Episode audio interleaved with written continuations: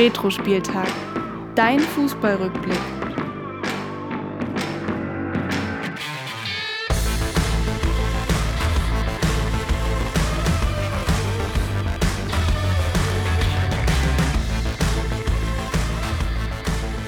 Und damit hallo und herzlich willkommen zu Retro Spieltag, dein Fußballrückblick. Mein Name ist Willi Nowak und mir gegenüber sitzt wieder mal mein Kumpel Florian. Hallo Willi, ich begrüße dich zur Folge 7, Rückrunde Bundesliga-Saison 2011-2012. Wir haben ja in der letzten Folge ausgiebig die Hinrunde besprochen, heute also dann Teil 2. Ähm, ja, auf was freust du dich heute am meisten, ähm, Willi? Gibt es da jetzt ein Highlight? Wir haben ja beide viel, viel schon mal recherchiert oder auch Videos angeguckt. Ähm, wor worüber freust du dich am meisten, dass wir da, da mal nochmal genauer drüber sprechen? Ja, ich glaube, es war eine ganz umkämpfte Saison, die nach vielen Leuten sehr präsent ist. Ähm, wir hatten ja schon eine recht spannende Hinrunde äh, mit einem ja, großen Auf und Ab äh, an der Spitze dann am Ende. Und ähm, ich glaube, das geht ja noch so ein bisschen so weiter. Und wir haben ein paar packende Duelle, sowohl oben im Meisterrennen als auch im Abstiegskampf. Und ähm, mein persönliches Highlight äh, wird am Ende nochmal der DFB-Pokal sein, worüber wir dann sprechen werden. Und die Relegation, das war ja doch ein sehr emotionales und ähm, aufregendes äh, Saisonende und ich denke, das ähm, den Zuschauern und äh, Zuhörern nochmal nahezubringen, wird, glaube ich, heute wieder mal ein Fest. Ja, davon, davon gehe ich auch aus. Ähm, gerade die Relegation, weil du es gerade angesprochen hast, die ist mir auch noch sehr gut im Gedächtnis, weil es wirklich ähm, ja, kein Spiel wie jedes andere war. Da freue ich mich auch, das mit dir nochmal ja, zu besprechen und auch mal so deine Meinung zu hören zu gewissen Dingen, die da passiert sind. Ähm, ansonsten, Willi, würde ich jetzt einfach mal ein Wort in den Raum schmeißen und das wäre äh, Meisterschaftskampf die Jüngeren unter euch äh, Zuhörern kennen das wahrscheinlich nicht mehr. Das ist wirklich zehn Jahre her, wo es auch mal einen anderen Meister gab als die, den FC Bayern München. Man mag es kaum glauben. Ähm, wir können ja noch mal kurz schauen, wie die ähm, auf die Hinrundentabelle, weil da gab es ja, wie gesagt, wirklich diesen Meisterschaftskampf. Die Bayern zwar trotzdem Erster mit 37 Punkten, aber es gab ja auch einige Verfolger. Ja, na klar, also Dortmund war ganz knapp dahinter. Die waren ja auch schon zwischenzeitlich mal vorbei. Und auch der ärgste Rivale im Revier, äh, Schalke 04, ähm, sind dicht auf den Fersen der Münchner. Beide haben 34 Punkte und auch eine äh, Überraschungsmannschaft äh, mit Borussia Mönchengladbach, die ja noch im Vorjahr im Abstiegskampf gefangen waren, haben mit 33 Punkten eine überragende Hinrunde gespielt. Vor allem, was mir da auch auffällt, ähm, guck dir mal die, ähm, die, Tor die Tordifferenz an. Also die ersten vier, also Bayern plus 33, Dortmund plus 23, Schalke plus 16, Gladbach plus 14. Und auf Platz 5 dann Werder Bremen schon mit minus 1. Also auf Platz 5 schon eine Minus-Tordifferenz, ähm, das sieht man auch selten, glaube ich. Ja, und es zieht sich ja sogar noch weiter nach unten durch. Also außerhalb der Top 4 hat ansonsten das beste äh, die beste Tordifferenz der VfB Stuttgart mit plus 3. Also scheinbar haben alle ähm, sich in die Top 4 eine ordentliche Packung abgeholt und haben danach minimalistisch äh, ihre Siege eingefahren. Ansonsten könnte ich mir das nicht anders erklären, dieses Torverhältnis. Aber wir haben es ja auch schon in der letzten Folge ein bisschen aufgeklärt, wie die Ergebnisse und die Tordifferenzen auch zustande gekommen sind.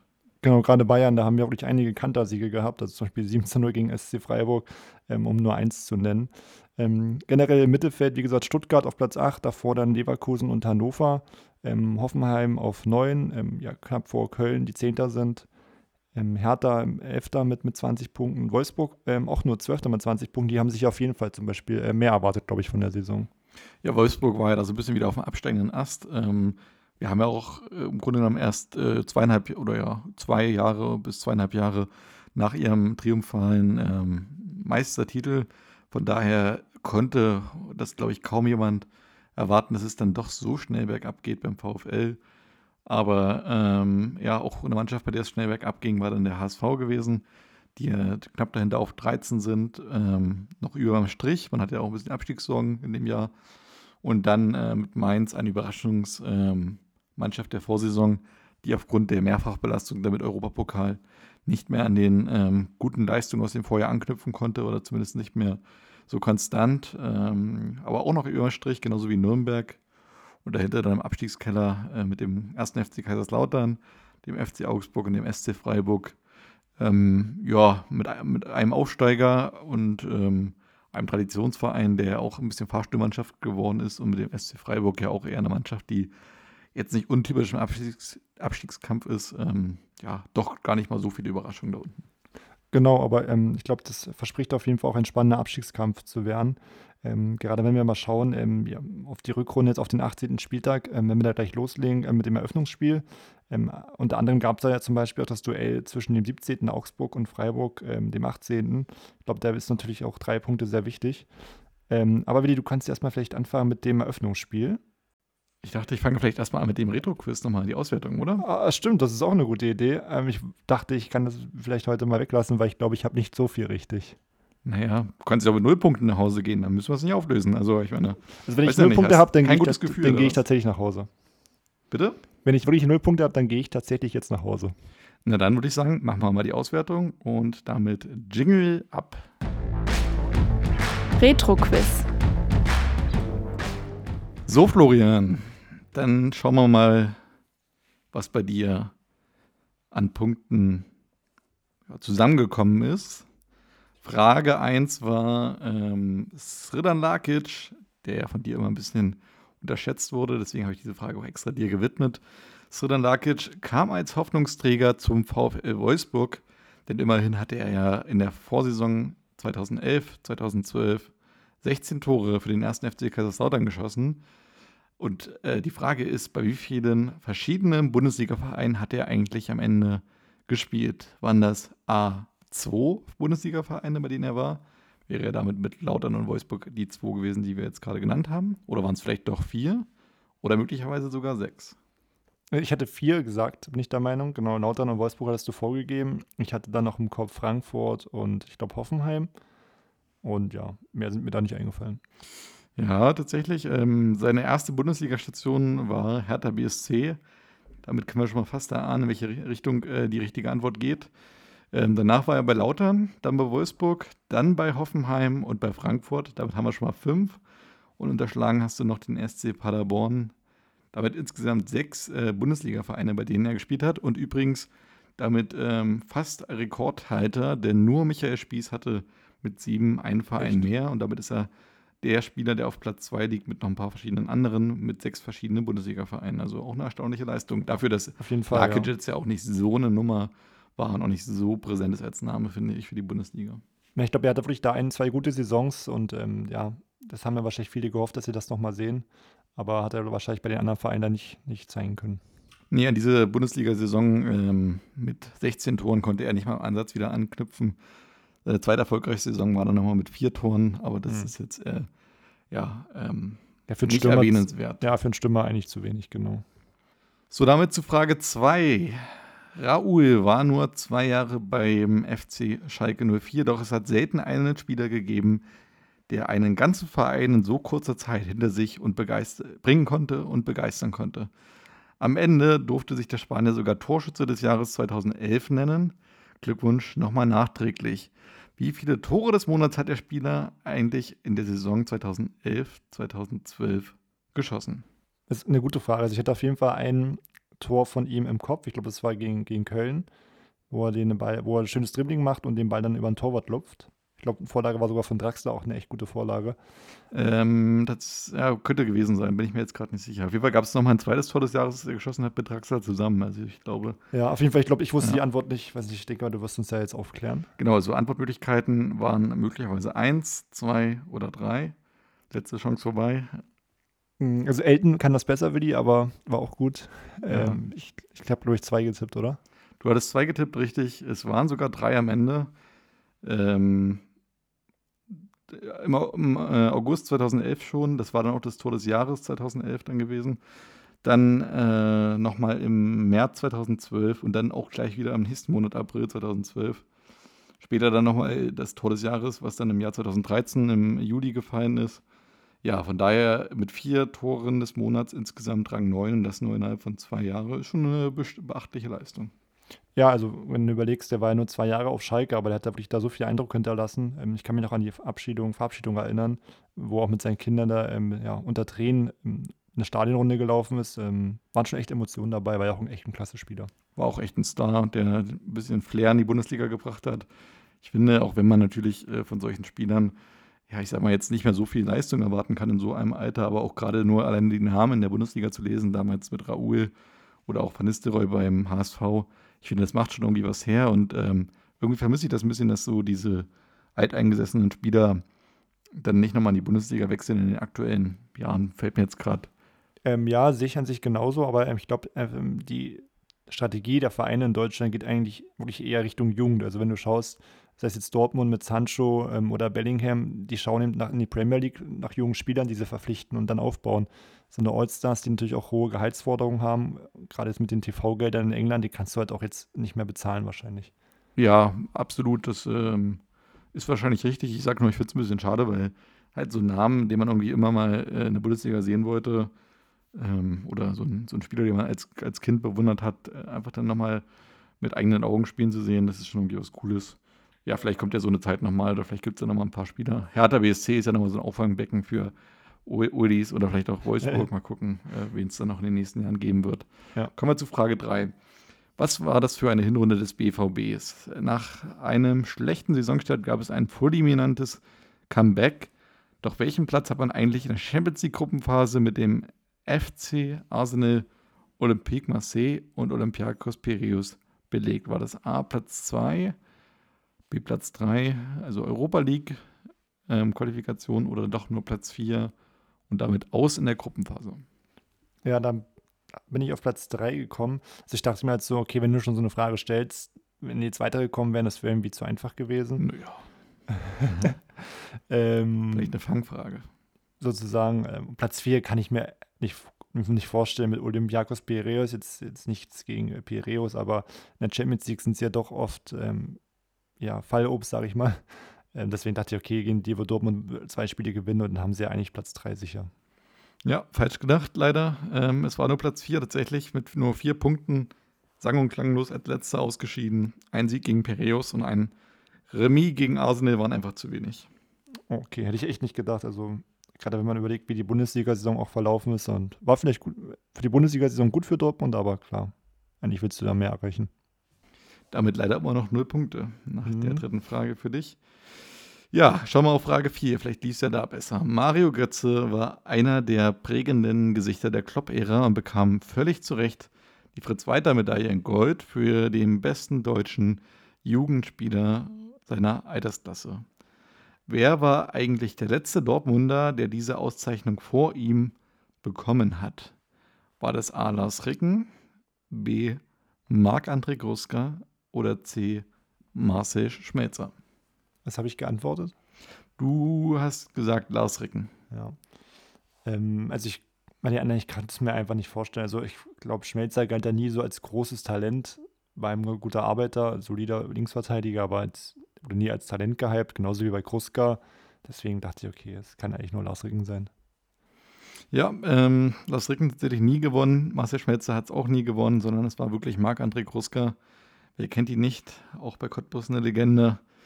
Ähm, ich weiß gar nicht, wo hat er noch so gespielt? Marc-André Kruska. Ich glaube, Frankfurt, Frankfurt ja. Ja. ja.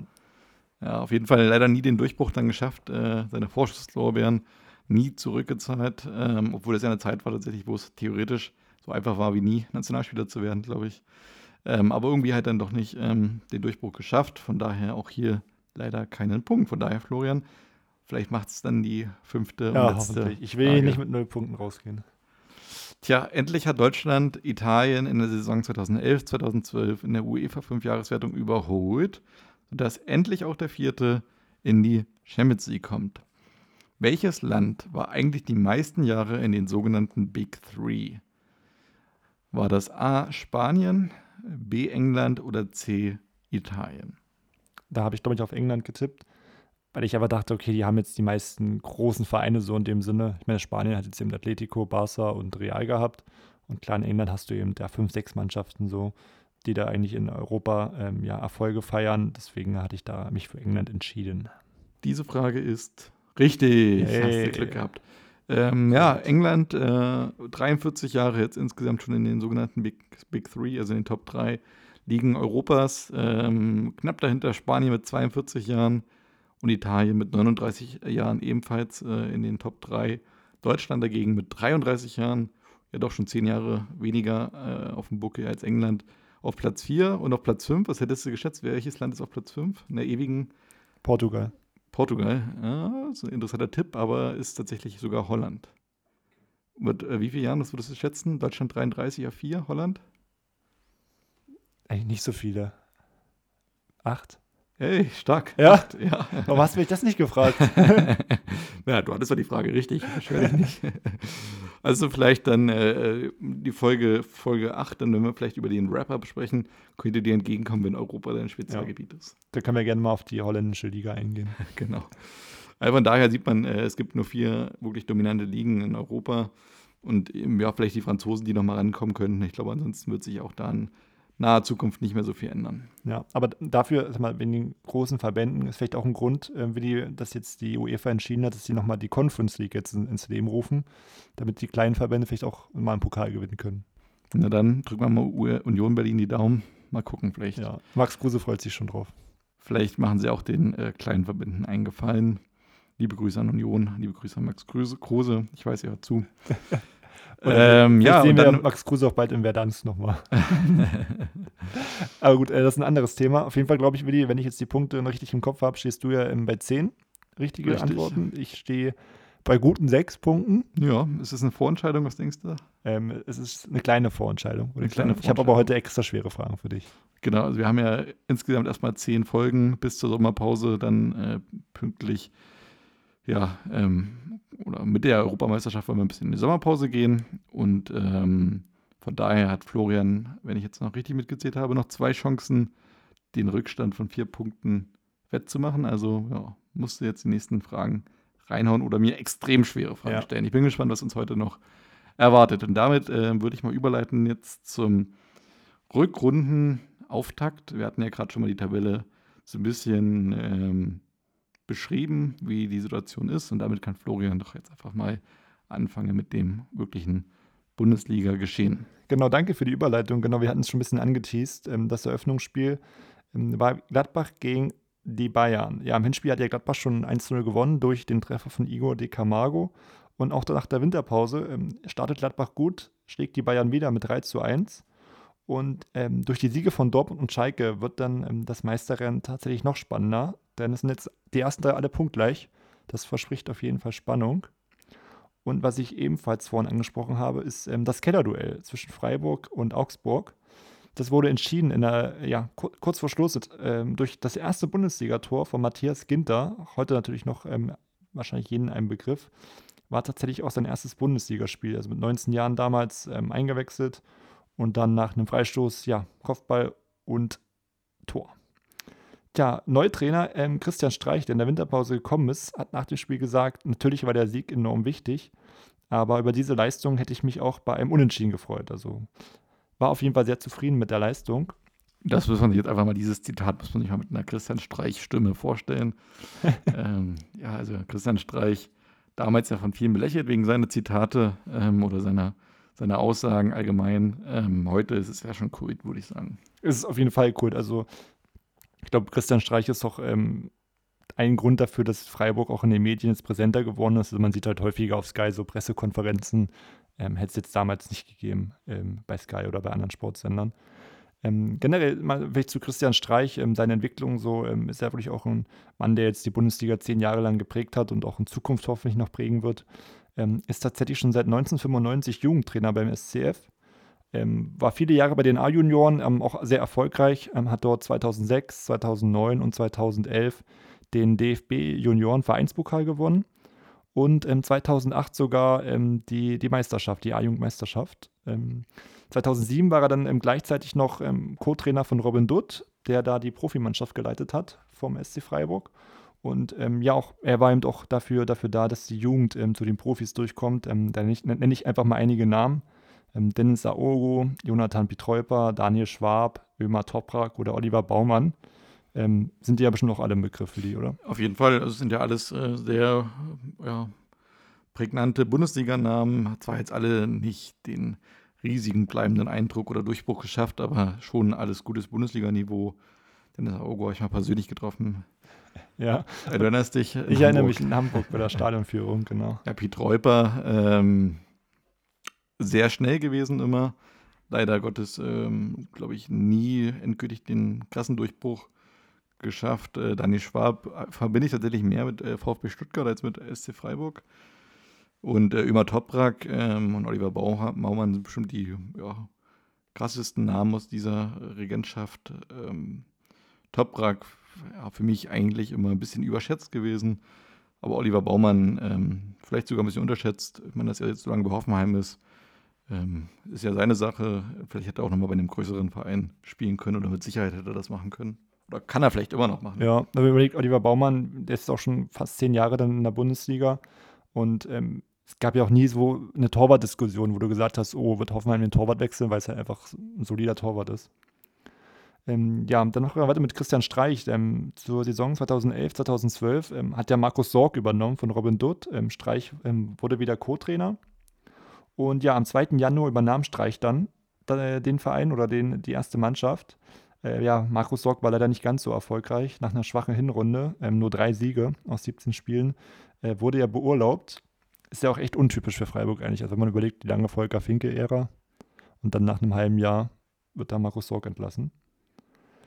Aber im Nachhinein sollte es sich jetzt richtig ähm, ja, herausstellen. Ähm, Streich hatte den, den Kader komplett ähm, ja, umgekrempelt. Mal einige Neuzugänge. Äh, Falou Dian kam für 500.000, äh, Karim Gede für 300.000, ähm, Sebastian Frey ist ablösefrei. Und er hat auch einige Spieler aus der Jugend äh, wieder hochgeholt, wie Alexander Schwolo, ähm, die Manuel Höhn, Oliver Sorg und eben jener Matthias Ginter. Auch witzig, dass Oliver Sorg ähm, von Christian Streich hochgeholt wird und nicht von seinem Vater. Ja.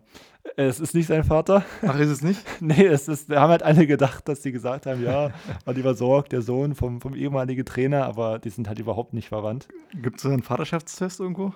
Ähm, ja, bei, bei, bei Brit, dieser RTL-Sendung, ja. vor so einer äh, Schwarzwand oder wie die heißt. Ja, so ein, so ein Milchglas eher. Genau, und, ja. ähm, aber zu 99 Prozent ist es nicht der Vater. Okay, naja, ich meine, ähm, es, es, lag nahe mit dem Namen, aber, aber ich kann dir auch sagen, damals, wo Oliver Sorg dann noch wirklich Stammspieler war als Rechtsverteidiger, es haben äh, viele Kommentatoren auch manchmal Markus Sorg gesagt. Also da sind einige drüber gestolpert. Was sagst du zum Abgang ähm, vom Papi Stemba Cissé in der Winterpause für 12 Millionen nach Newcastle? Mm, also ich erinnere mich aus damaliger Sicht auf jeden Fall noch, dass es schon ein großer Aufreger war, weil ja Cissé auch eine wirklich voluminante ähm, Hinrunde auch gespielt hatte. Also ich meine, er war ja so ein bisschen die Lebensversicherung von Freiburg und man sich ja eigentlich dachte in der Situation als letzter, okay, ich meine, dass man das Geld mitnimmt, ist ein berechtigtes, berechtigter Einwand, ein berechtigtes Argument, aber ähm, wer soll die Tore schießen, ist ja schon äh, eine Frage, die man sich stellen musste und ähm, ja, ich meine, er war ja auch ein sehr extrovertierter Spieler, hat eigentlich der Bundesliga auch gut getan. Im Nachhinein, glaube ich, ähm, berichtige mich als Freiburg-Fan, aber hat man ihn nicht groß vermisst.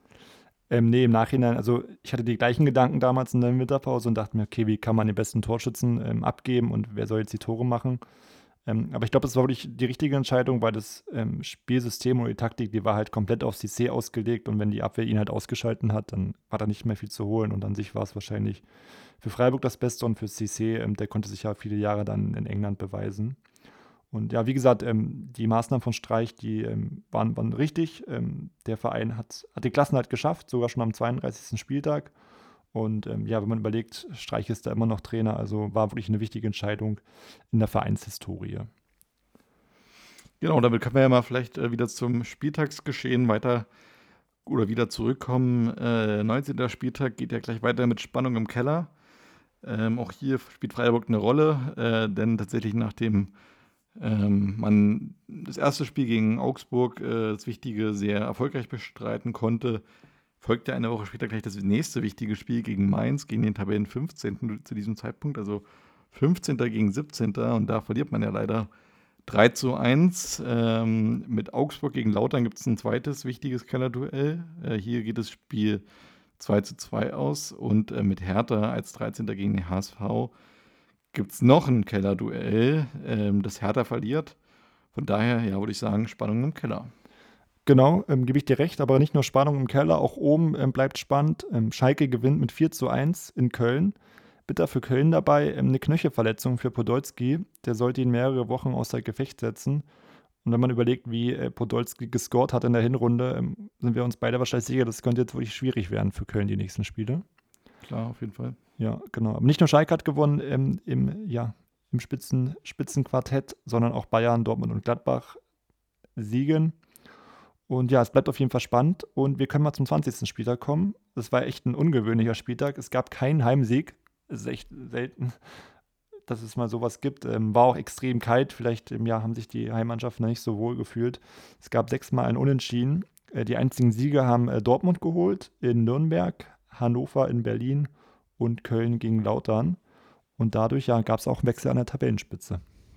Genau, ähm, Dortmund übernimmt die Tabellenführung, weil der FC Bayern nur gegen Hamburg 1 zu 1 spielt. Das heißt nur gegen Hamburg. Sie haben gegen Hamburg nur 1 zu 1 gespielt. So rum. Und äh, Lukas Barrios meinte hinterher, es war ein guter Tag, denn ähm, er hat sich entschieden, in der Winterpause nicht zu wechseln. Zumindest äh, kam das vorerst gut an. Zehn Minuten nach seiner Einwechslung erzielte der Stürmer nämlich sein erstes Saisontor und äh, damit vielleicht wieder ein bisschen Druck auf äh, Robert Lewandowski, der ja dann doch äh, diese Spitzenstoßstürmerrolle gut übernommen hatte. Apropos klirrende Kälte, Florian, sag mal, hast du eigentlich jemals in ein Stadion ein Sitzkissen mitgenommen? Tatsächlich, ja. Echt? ja. Würde ich gerade sagen, äh, also ich habe das nie verstanden. Wer sowas sich zum erst, also zum Punkt 1 kauft, gibt es da manchmal auch als, als Werbegeschenk. Aber dann, wer sich das auch noch irgendwie mit, mitnimmt und dann unter den Hintern packt. Ich habe nie, also das noch nie gemacht, auch nie in Betracht gezogen. Ähm, aber gut, dann kenne ich jetzt den ersten. Ja, ähm, was, soll, was soll ich sagen? Ich, ich finde ich find generell, die Stühle sind halt hart und es war bequem und gerade im Winter hat es ein bisschen geholfen, dann doch nicht so zu frieren, weil bei manchen Spielen ähm, war es ihm doch langweilig, dann wolltest du nicht noch frieren. ja, das stimmt. Ähm, dann müssen wir an dieser Stelle, glaube ich, noch zu einem etwas traurigeren Thema kommen. Denn an diesem Spieltag wurde auch bekannt, dass ähm, ja, eine Bundesliga-Legende, so würde ich ihn bezeichnen, Rudi Assauer, ähm, ja, eine Person sich verändert, sein, seine, sein Mensch sich verändert.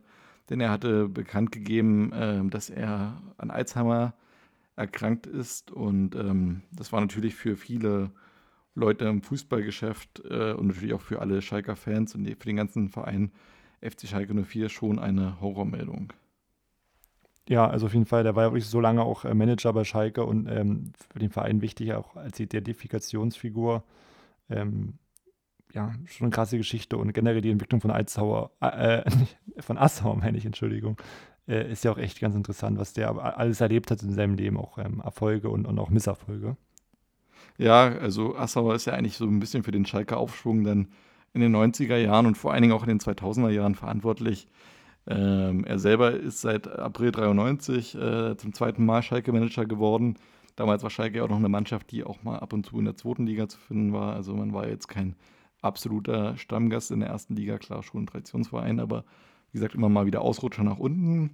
Und dann gibt es ja den äh, legendären Eurofighter-Kader, der ja natürlich fast komplett auf seine Schultern äh, gewachsen ist. Ähm, damit gewinnt man 1997 den UEFA Cup äh, unvergessen und ist ja dann, sage ich mal, eigentlich mit einer der Spitzenmannschaften in der Bundesliga.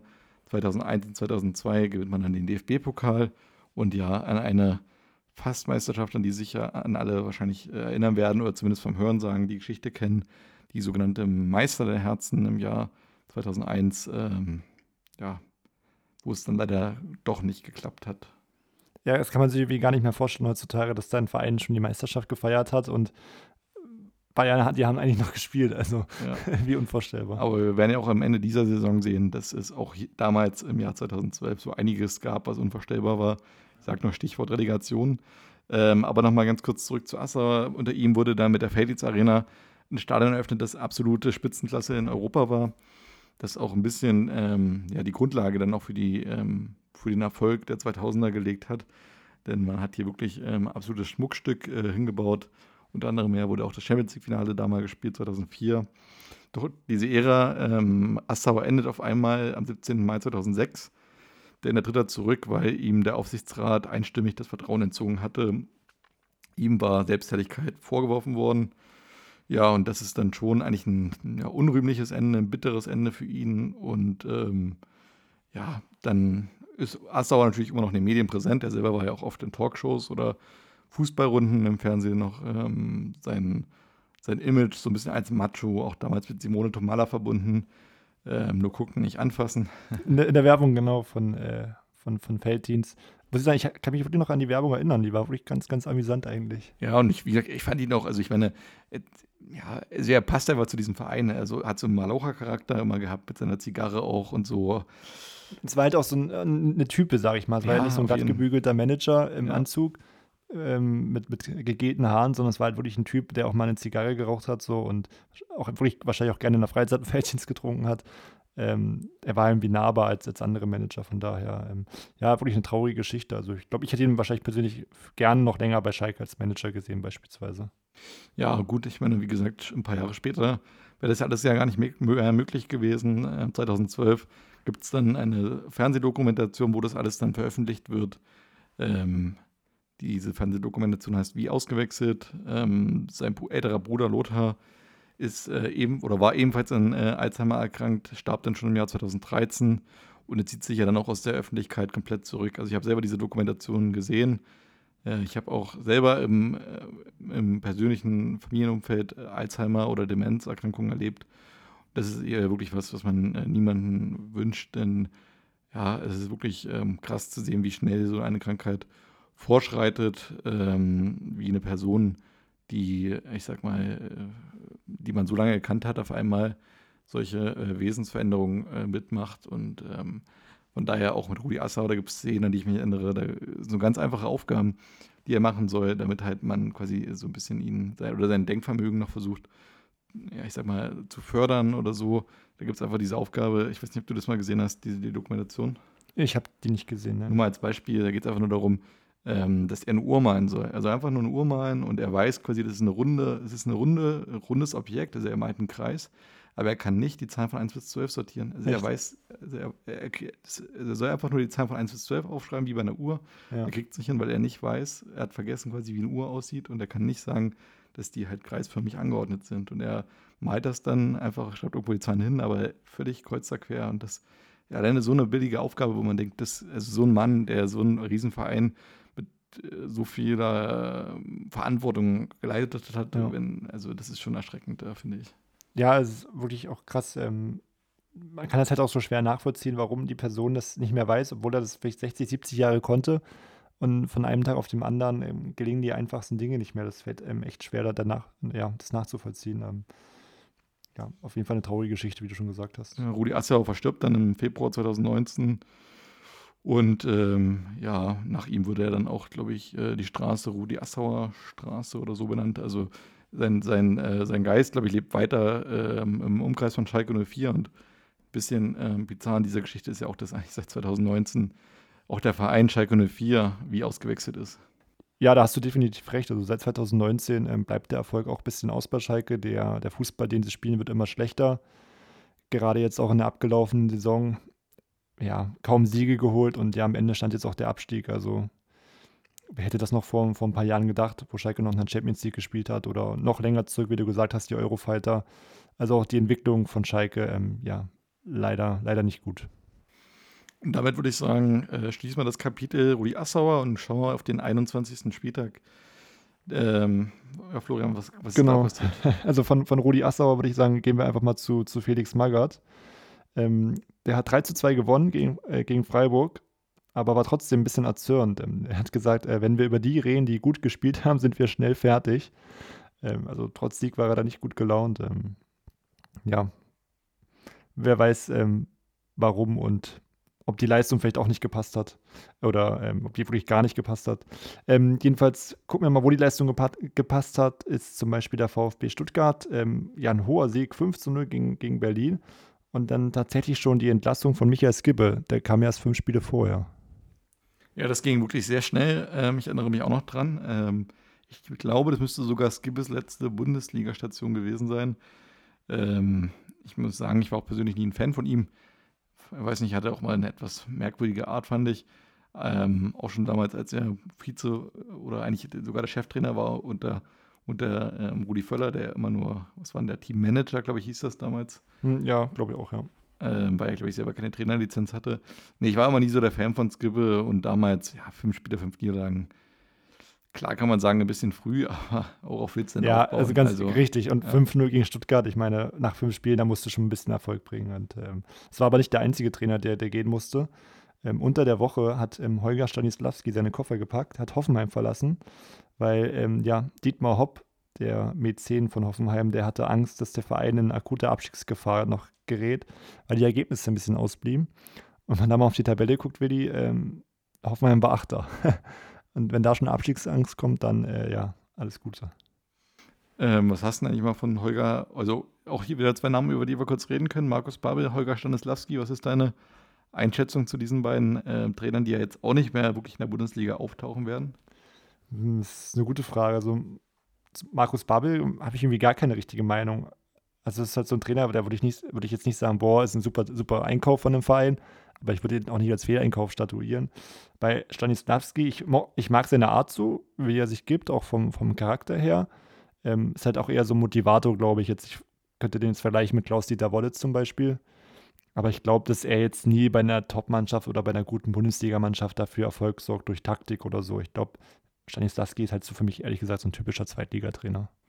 Ähm, ja, stimmt schon. Ich verbinde Stanislavski mit seiner Zeit in St. Pauli eigentlich hauptsächlich, glaube ja, ich. Ja, genau, das stimmt. Da fand ich ihn auch damals ganz cool. Ähm, auch als ZDF-Experten fand ich ihn okay. War irgendwie ein ganz witziger, sympathischer Mensch. Stimmt. Aber ich würde ihn jetzt ja. auch nicht mehr in der Bundesliga sehen, gebe ich dir recht. Markus Babbel, muss ich sagen, habe jetzt auch gerade nochmal nachgeguckt, was mich interessiert hat. Nach Hoffenheim, also wo er auch dann irgendwann mal entlassen wird, ähm, war tatsächlich auch danach nur noch bei zwei Vereinen und zwar dann zwei Jahre später beim FC zu Luzern. Okay. Und dann nochmal vier Jahre später bei den Western Sydney Wanderers und jetzt ist er 2020 ohne Verein, wird wahrscheinlich irgendwas anderes machen. Aber ja, das ist dann auch echt krass, ähm, wie schnell dann halt auch wieder so Trainer so komplett auch in der Bildfläche verschwinden. Weil ich meine, immerhin war er ja bei Stuttgart, ähm, ja, fast auch zwei Jahre, dann bei Hertha anderthalb Jahre und bei Hoffenheim nochmal ein gutes Jahr. Also es war jetzt auch nicht so, dass er jetzt ähm, one and done war. Das ist auf jeden Fall sehr schnelllebig, das Geschäft. Ähm, aber ich muss sagen, mit äh, Stanislavski als ZDF-Experten habe ich gar nicht mehr auf dem Schirm gehabt, aber ich fand es den wirklich sehr unterhaltsam, weil der ja auch ein bisschen von Oliver Welke und Oliver Kahn so ein bisschen aufgezogen wurde, dass er da nur an seiner Wand die Taktik zeigt. Ja, stimmt. Äh, eigentlich noch so mit äh, die kurze, also fand ich schon eine sehr sympathische Moderatorentruppe. Ja, also, also gerade Oliver Welke und Oliver Kahn, die haben sich ja da auch gerne ein bisschen ähm, ja, getriggert so gegenseitig und ähm, war sehr amüsant, genau. Eigentlich traurig, dass da jetzt so beim ZDF, ich weiß gar nicht, wer da dieses Jahr moderieren wird, aber auf jeden Fall ist ja komplett dieses. Äh, auf jeden Fall ist äh, Sandro Wagner weg. dabei. Wer? Sandro Wagner. Das fand mhm. ich auf jeden Fall gut. Ich fand den immer ganz gut bei, bei The Zone zum Beispiel. Ja, ist okay, aber ehrlicherweise jetzt auch nicht mein Favorit. Also ist schon, ist, macht seine Sache ganz gut, aber ähm, vom Unterhaltungswert. Also, Lassen wir uns mal überraschen. Muss ich sagen, kann ich Sandro Wagner aber nicht ganz so ganz also richtig ernst nehmen. Da hat es halt aber nochmal was, wenn, wenn, finde ich, wenn entweder ein Kahn was sagt oder was weiß ich, ein Mehmet Scholl, selbst ein Schweinsteiger ist halt einfach eine andere Autorität ja. als halt ein Sandro Wagner, auch wenn er seine Sache wirklich äh, überraschend gut gemacht hat. Nochmal ganz kurz äh, zum ähm, Markus Babbel, gerade nochmal nachgeguckt, tatsächlich sogar ja mit Stuttgart 2009 Dritter geworden in der Meisterschaft, da war Champions League Qualifikation und 2011 ähm, Meister mit Hertha in der zweiten Bundesliga, also von daher ja tatsächlich sogar zwei recht passable äh, Ergebnisse eigentlich. Erstaunlich, ja, dass er dann passabel, wirklich nichts mehr, keinen Job mehr bekommen hat. Ja, das stimmt, also mehr als passabel sogar. Also ähm, da hast du recht, hatte ich so auch nicht mehr im Gedächtnis. Aber man kann ja auch nicht mehr alles im Gedächtnis haben. Ähm, ja, lass uns mal weiterschauen, Willi. Ähm, auf den nächsten Spieltag dann, ähm, der 22. Spieltag, ähm, ja, dein Lieblingsverein gegen meinen Lieblingsverein. Bayern strauchelt, äh, 0 zu 0. Ich war auf jeden Fall happy, kann ich dir sagen. Ich kann mich an das Spiel sogar noch ein bisschen erinnern. Ähm, Jupp Einkes war nicht happy, hat gesagt, das war viel zu pomadig. Und ähm, ja, Christian Nerlinger mit einer Aussage, da bin ich gespannt, was du dazu sagst. Ähm, er hat gesagt, ja, Meisterschaftsfavorit ist jetzt natürlich Dortmund. Ich glaube, er hat sich da nur ähm, so der Dortmunder Art angeschlossen, die ja auch damals gerne mal tief gestapelt haben, um den Druck von der Mannschaft zu nehmen. Ähm, von daher würde ich jetzt, äh, also von Nerlinger habe ich nicht viel gehalten, auch damals schon nicht. Ähm, aber ja, zu dieser Aussage würde ich jetzt erstmal mal so im Raum stehen lassen. Ja. Genau, Dortmund hat ähm, gleichzeitig gewonnen, 1-0 gegen Hertha und damit vier Punkte Vorsprung vor, äh, vor den Bayern, die jetzt sogar nur noch Dritter waren. Denn Gladbach ist vorbeigezogen, die jetzt auf zwei. Und ja, Hertha war jetzt auf der Suche nach einem neuen Trainer und ähm, ja, wer kam? Otto Rehagel oder auch Otto Rehagles genannt, der ja die Griechen zur Europameisterschaft geführt hatte, zum Europameisterschaftsgewinn, um genau zu sein. Und ja, Rehagel hat gesagt, ab Montag bin ich bei Hertha das Gesetz. Also der hat gleich mal gezeigt, wie der Hase läuft. Finde ich wirklich übrigens eine sehr gute Neuverpflichtung. Ähm, hat natürlich sich nicht ausgezahlt, aber ähm, interessant auf jeden Fall, weil ich meine, ähm, so einen Trainer nochmal zu reaktivieren, der ja doch auch viel Erfolg hatte in seiner Karriere, finde ich an sich jetzt nicht verkehrt. Also besser als, sag ich mal, wie jetzt Schalke, die dieses Jahr Christian Groß oder letztes ja. Jahr Christian Groß aktiviert hatten, der ja jetzt nie wirklich Riesenerfolg hatte. Da ist dann Otto Rehage doch schon nochmal eine bessere Option, einfach nur um es zu probieren in so einer Situation. Ich fand es auch eine gute Entscheidung. Warum nicht? Ist jetzt, sag ich mal, wie Bayern damals mit Heinkes. Theoretisch würde ich sagen, kann es nur gut gehen. Turns out, no. Sozusagen, genau. Ähm, ja, beim Debüt lief es eben auch nicht so gut. Rehage mit der Hertha gleich verloren, 13-0 gegen Augsburg. Und damit auch Hertha mittlerweile auf Platz 16. Also geht der Trend auf jeden Fall auch in die falsche Richtung. Ähm, ja, wo es auch nicht so gut aussieht, ist ähm, ja laut, bei, bei Lautern. Die haben 4 0 gegen Mainz verloren.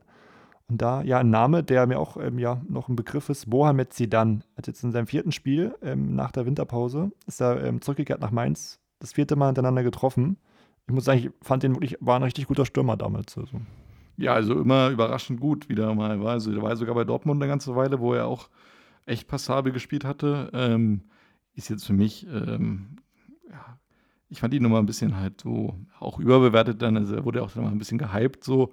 Aber an sich natürlich seine, seine Erfolge oder seine Tore geben ihm ja recht. Ich glaube auch durch den Namen wurde er so ein bisschen verglichen mit Zinedine Zidane und dadurch kam auch der Hype und ein bisschen Medienpräsenz. Ich glaube, wo es da hieß, ja, Zidane wechselt in die Bundesliga. Ich glaube, da gab es einige Wortwitze dann von verschiedenen Zeitungen. Boulevard. Genau. ähm, ja, Bayern äh, schiebt sich wieder auf Platz 2. Gladbach hatte nur unentschieden gespielt gegen Hamburg, 1 zu 1. Ähm, Bayern gewonnen gegen Schalke 2 zu 0, Doppelpack Ribéry. Genau, und dann würde ich, ähm, würd ich mal vorstellen, du kannst ja mit dem 24. Spieltag dann mal weitermachen.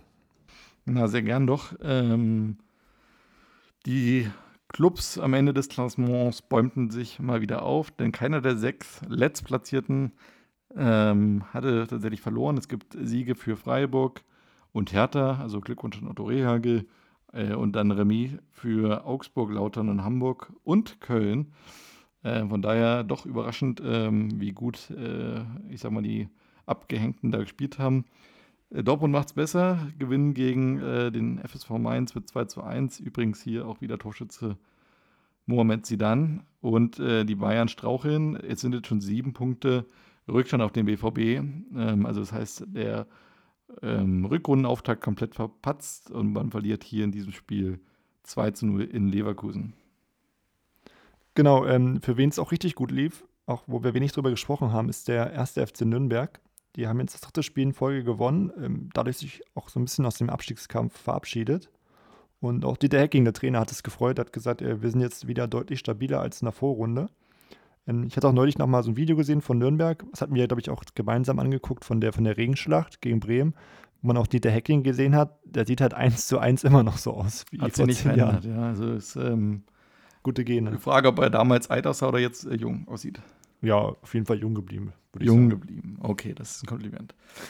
Eine Woche später gibt es äh, dann äh, endlich mal wieder einen Sieg der Bayern. 7 zu 1, davon drei Tore durch Mario Gomez. Ähm, und man nutzt ein bisschen damit den kleinen Patzer der Dortmunder aus äh, und auch vom äh, Borussia Mönchengladbach. Denn beide kommen nicht über 0 zu 0 hinaus. Äh, Gladbach nur gegen Augsburg und Dortmund nur gegen Freiburg. Für den ersten FC Köln gibt es einen wichtigen Sieg gegen Hertha. Ähm, Podolski zurück nach seiner Verletzung, sieht gleich mal rot.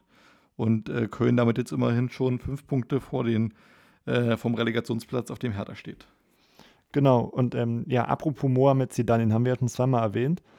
Und er hat das tatsächlich wieder getroffen. Ähm, ja, am sechsten Spiel hintereinander äh, 2 zu 1 gewonnen gegen Nürnberg und damit auch schon auf Rang 11 mittlerweile und auch schon sieben Punkte Rückstand auf Platz, äh, Vorsprung auf Platz 16. Von daher hat sich da Mainz auch ein bisschen verabschiedet aus den Abstiegsrängen.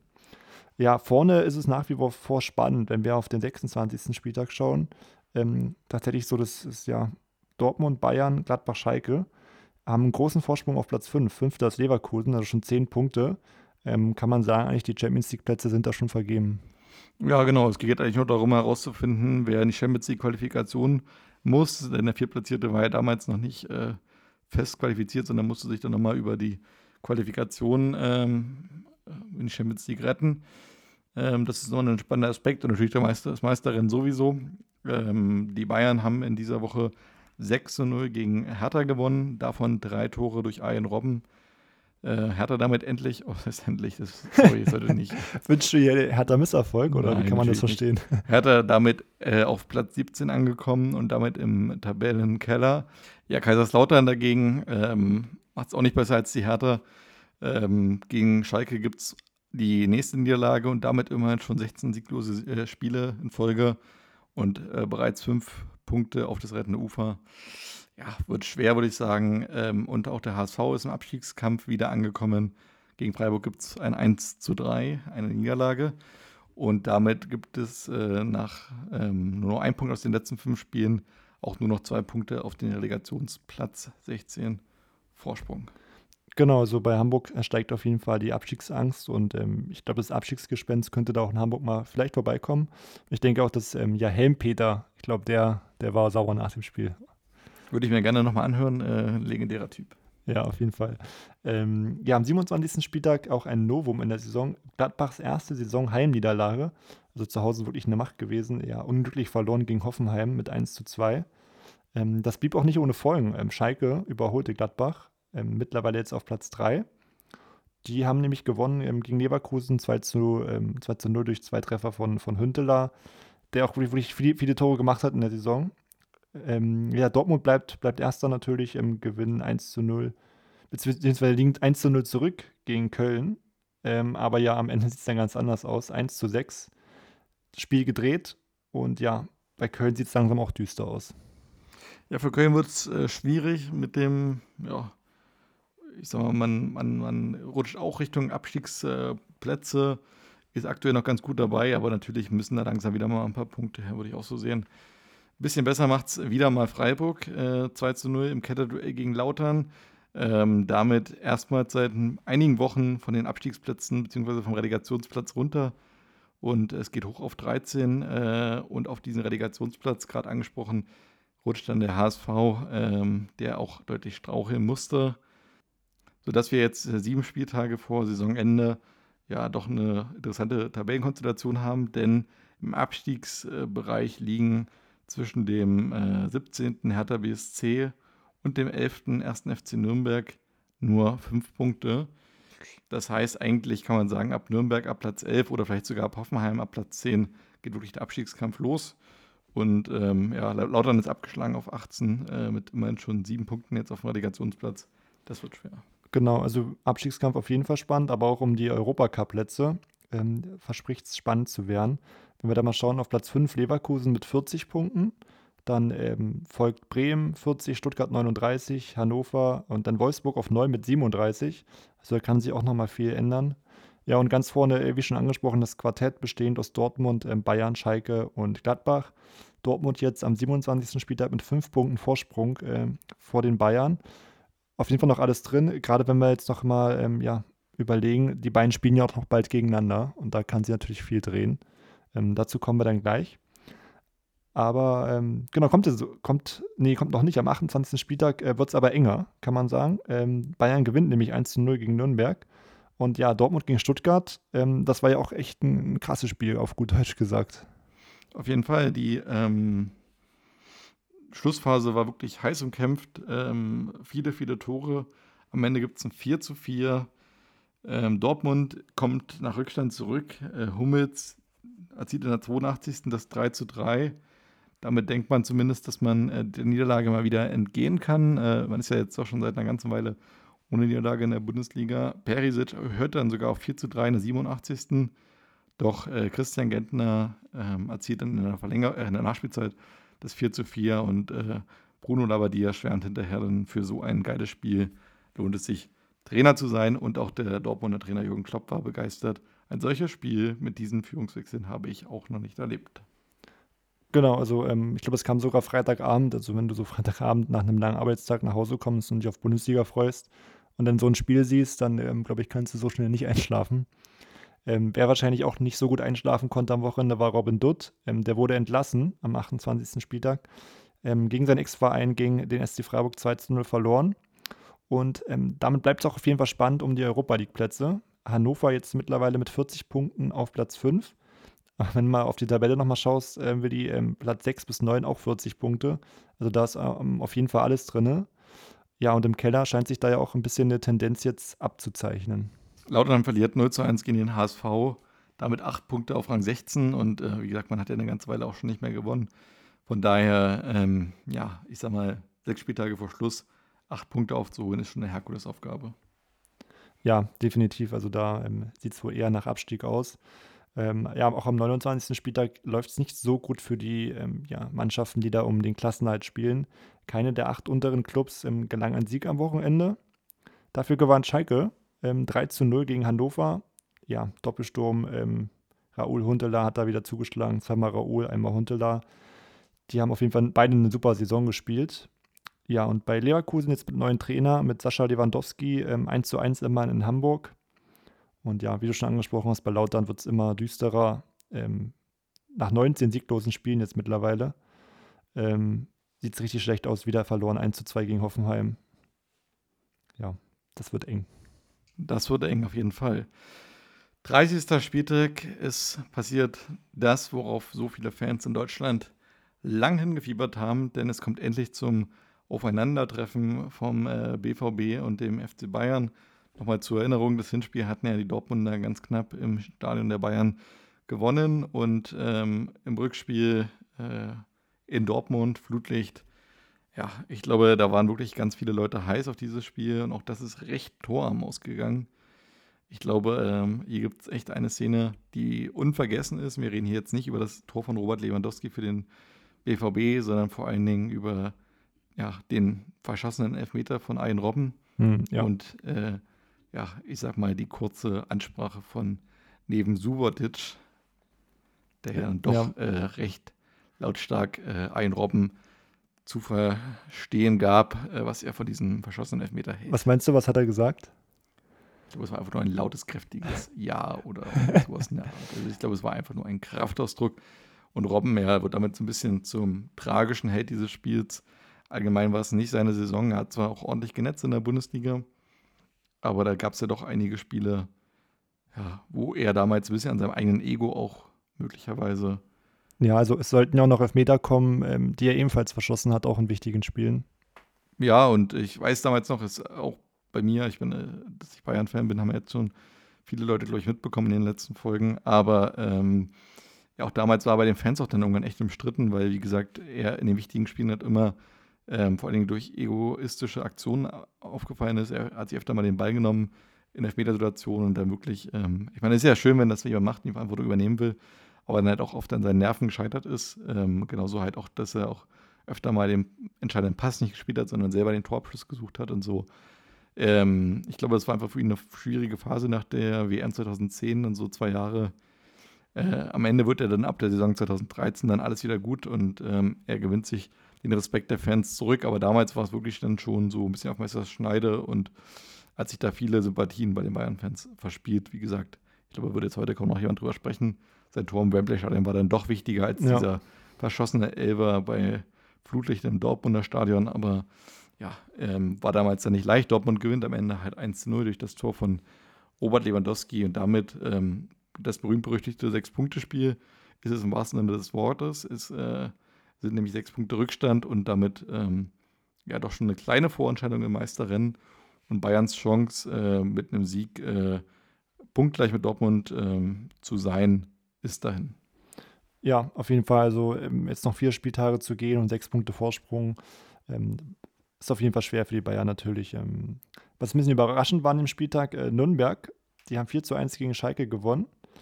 Und dann ähm, ja noch ein Abstiegskracher. Äh, Freiburg gegen, gegen Hertha in Berlin. Ähm, hat Freiburg 2 zu 1 gewonnen. Ich war damals tatsächlich im Stadion, sonst hast du ja mal die Stadiongeschichten. Aber ich bin auch ab und zu im Stadion. Und es war auf jeden Fall ähm, Dienstagabend. Es war im April und ja, wie gesagt, unter der Woche, englische Woche, am Abend am Flutlicht in Berlin. Es war ein wichtiges Spiel, ich war auch nervös. War mit meinem Vater da, meinem Onkel und meinem Cousin und mit äh, vier Sitzkissen an Bord. Oh, war so kalt. Ja, war wirklich kühl am Abend. Ähm, ja, hatten gute Plätze und ähm, es war wirklich spannend, das Spiel. Gute Plätze im Olympiastadion, gibt es sowas? ja, ja, also ich war jetzt nicht Habt ihr auf der Trainerbank gesessen oder was? Wie bitte? Habt ihr auf der Trainerbank gesessen oder was? Schön wäre es gewesen, noch näher ranzukommen, aber. Oder nee. VIP-Loge wäre mein zweiter Tipp.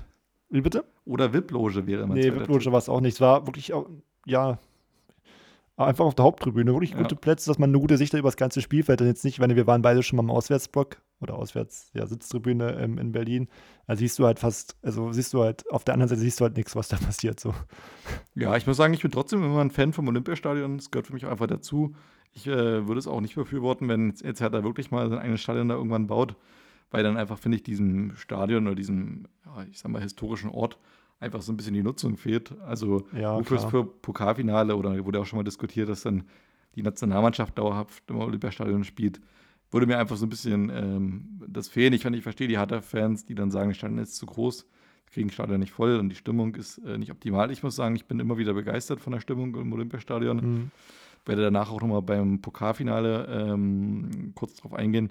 Aber insgesamt ähm, war das schon, oder ist das schon, äh, finde ich, ein, ein, ein, toller, toller Ort. Äh, auch wenn der Fußball, den man da sieht oder den man geboten bekommt, nicht immer Lust auf mehr macht. Es, es ist halt los, dass du hier so die, die, die Härte so, so ein bisschen das. Ach, ich meine, zum Fußball gehören immer zwei. Ich will jetzt nicht nur Hertha kritisieren. Ich erinnere mich wirklich, äh, auch, ich glaube, war das nicht auch mit dir, Freiburg äh, gegen Hertha? Ich weiß Ja, nicht, ja. welche Saison.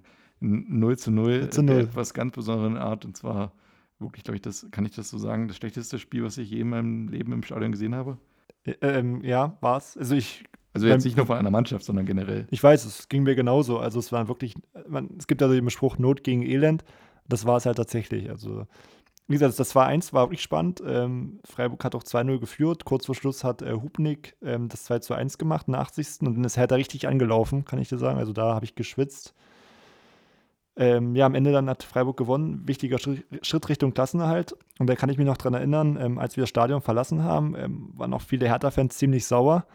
Hat ein Hertha-Fan hat übelst laut geschrien, das ist einfach nur die Schuld von diesem scheiß Lasogga.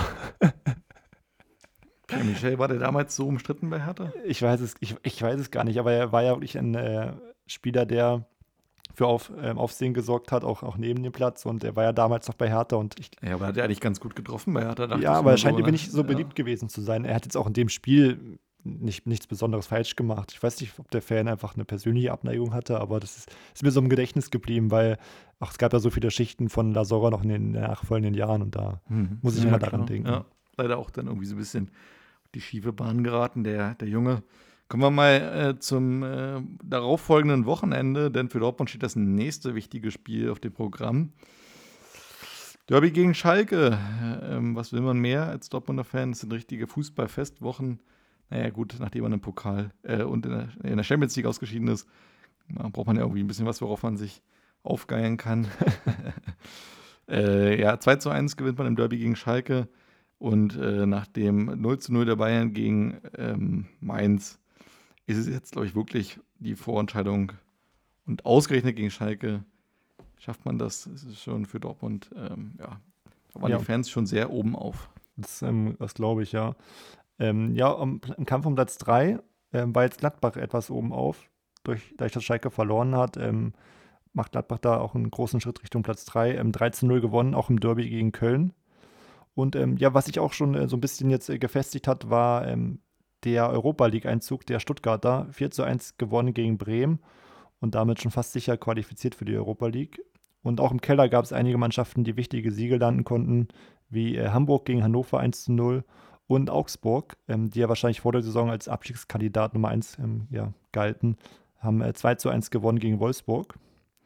Und ja, wie am 32. Spieltag, da war es dann wirklich soweit.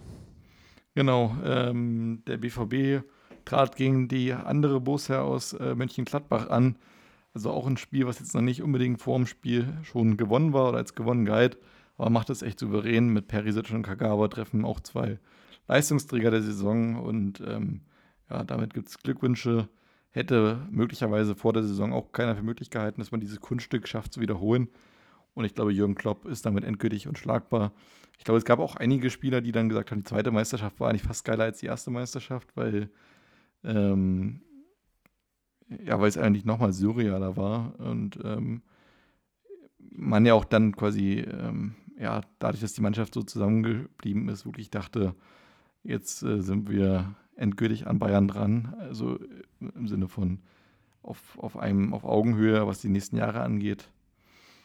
Ja, also So hat ja die letzte, tatsächlich auch krass, wenn man darüber spricht, 2012 war ja wirklich die letzte Ja. Meisterschaft ja. bis heute, wo nicht Bayern Meister geworden Ja. ist. Das ist eigentlich schon fast schon traurig, aber ich meine, Glück der Bayern, aber irgendwie, ähm, also ich Das finde, auch schade. 2012 Ja. kommt mir jetzt nicht mehr vor wie vorgestern und Nee. wenn man jetzt überlegt, dass seit dieser Zeit wirklich keine Mannschaft mehr besser war als Bayern, ähm, ja, finde ich, merkt man halt doch schon ein bisschen so eine, ja, entweder Sehnsucht oder Diskrepanz oder, äh, keine Ahnung, vielleicht auch ein bisschen Wut oder Enttäuschung, ich weiß es nicht. Ja, wenn du überlegst, es gab ja auch keine Saison, wo ich mich dran erinnere, vielleicht außer die eine jetzt vor ein paar Jahren, wo es wirklich einen spannenden Meisterschaftskampf gab, bis zum vorletzten Spieltag oder so.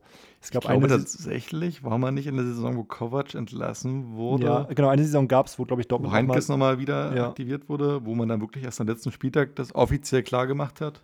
Ja, ich glaube, da hatte äh, Dortmund zwischenzeitlich ja mal neun Punkte Vorsprung oder so. Ja, ich glaube auch. Und, ähm, aber äh, Dortmund hat halt immer mehr abgebaut, Bayern immer mehr an Fahrt gewonnen und am letzten Spieltag, klar, hätte Bayern verloren, Dortmund gewonnen, ähm, wäre Dortmund Meister gewesen, aber Ja, aber so Meisterkampf lebt ja auch ehrlicherweise eher so ein bisschen von so einem vor, Stories. zurück, vor, zurück, vor, zurück. Ja, ja, wäre jetzt auch nicht unterhaltsamer, wenn jetzt Dortmund mit 15 Punkte Vorsprung Meister werden würde. Eben, ja. Würden sich vielleicht mehr Leute darüber freuen, dass Bayern regelmäßig verliert, aber ich sag mal, das wäre jetzt, also äh, die Spannung ist ja eigentlich nur gegeben, wenn wirklich beide Mannschaften auf Augenhöhe sich duellieren in dieser Spielzeit und am Ende vielleicht ein bisschen die Form am Saisonende den Ausschlag gibt. Aber eigentlich cool ist es ja wirklich, wenn du wirklich in, äh, immer mal wieder einen Patzer der Vereine hast und das wechselt sich mal ein bisschen ab, wer gerade äh, so ein bisschen am Drücker ist.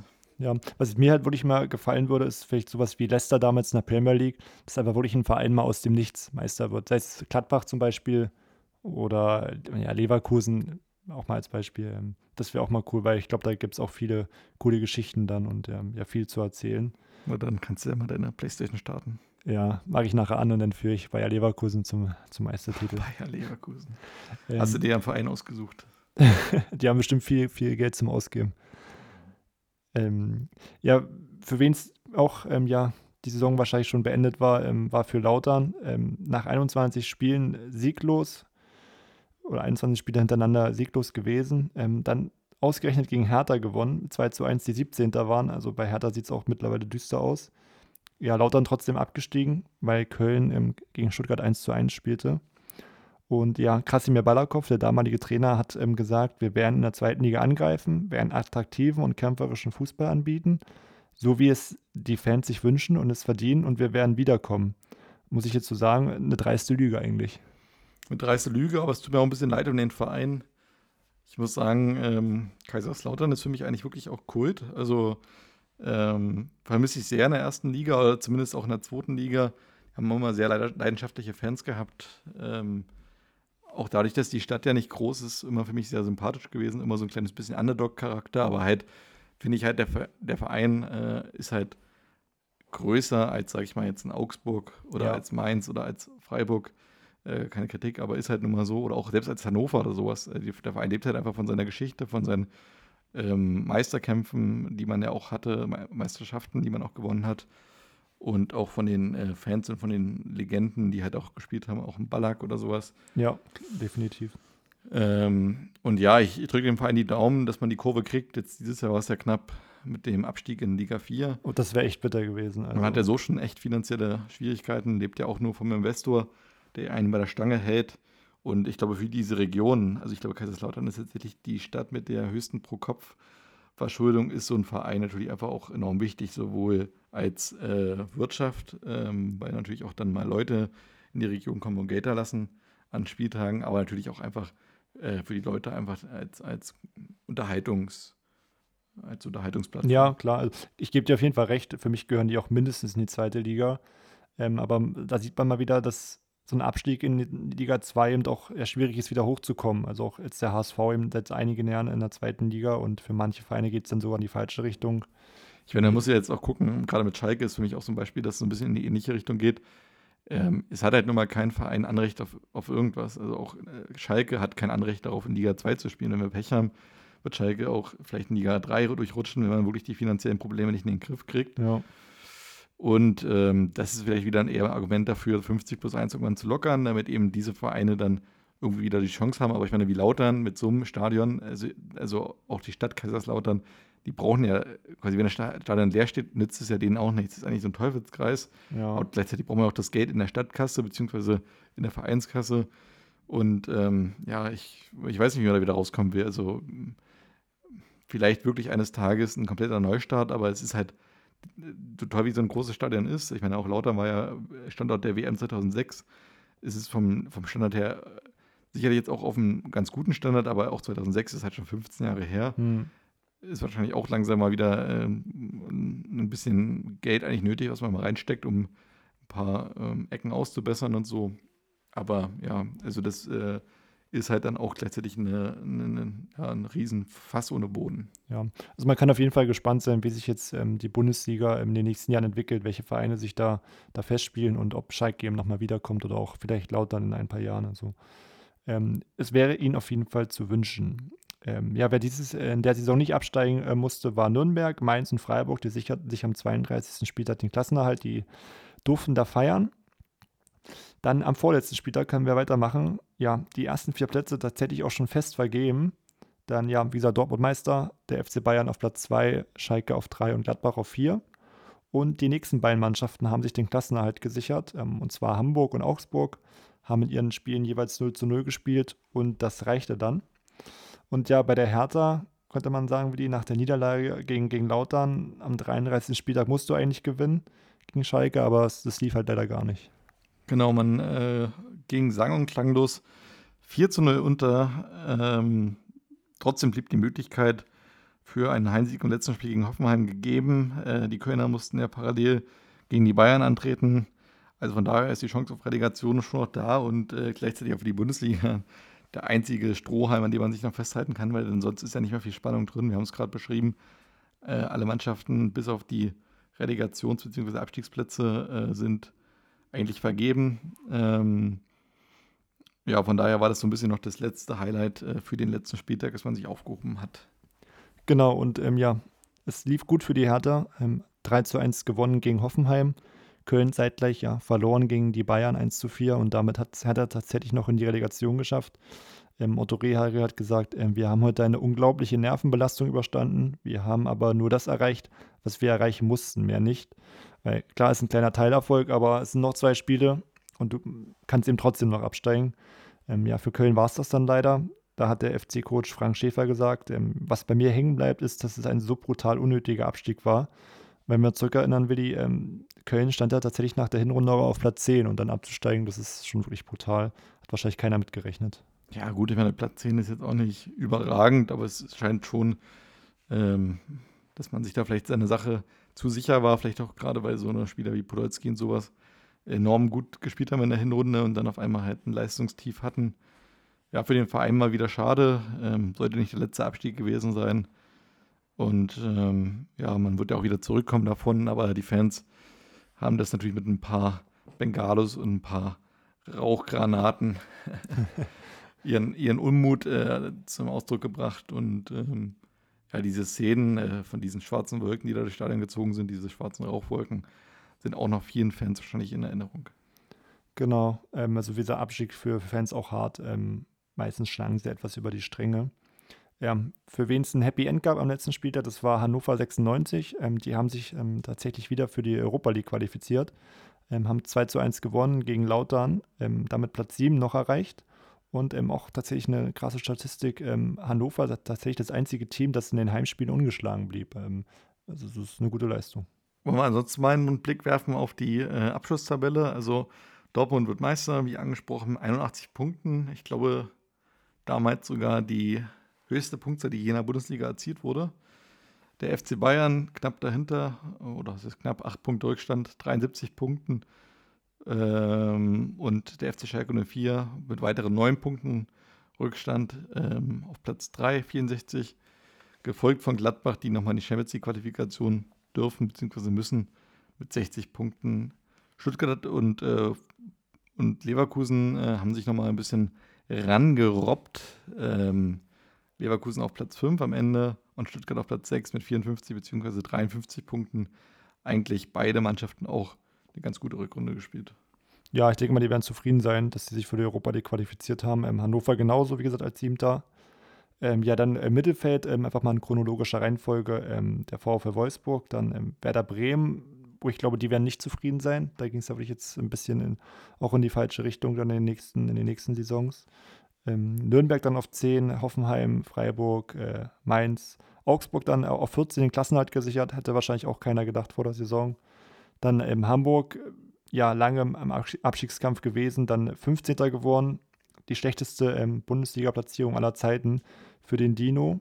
Und dann, wie angesprochen, ja, Hertha in die Relegation und Köln und Kaiserslautern ähm, ja, mussten beide den Gang in Liga 2 antreten.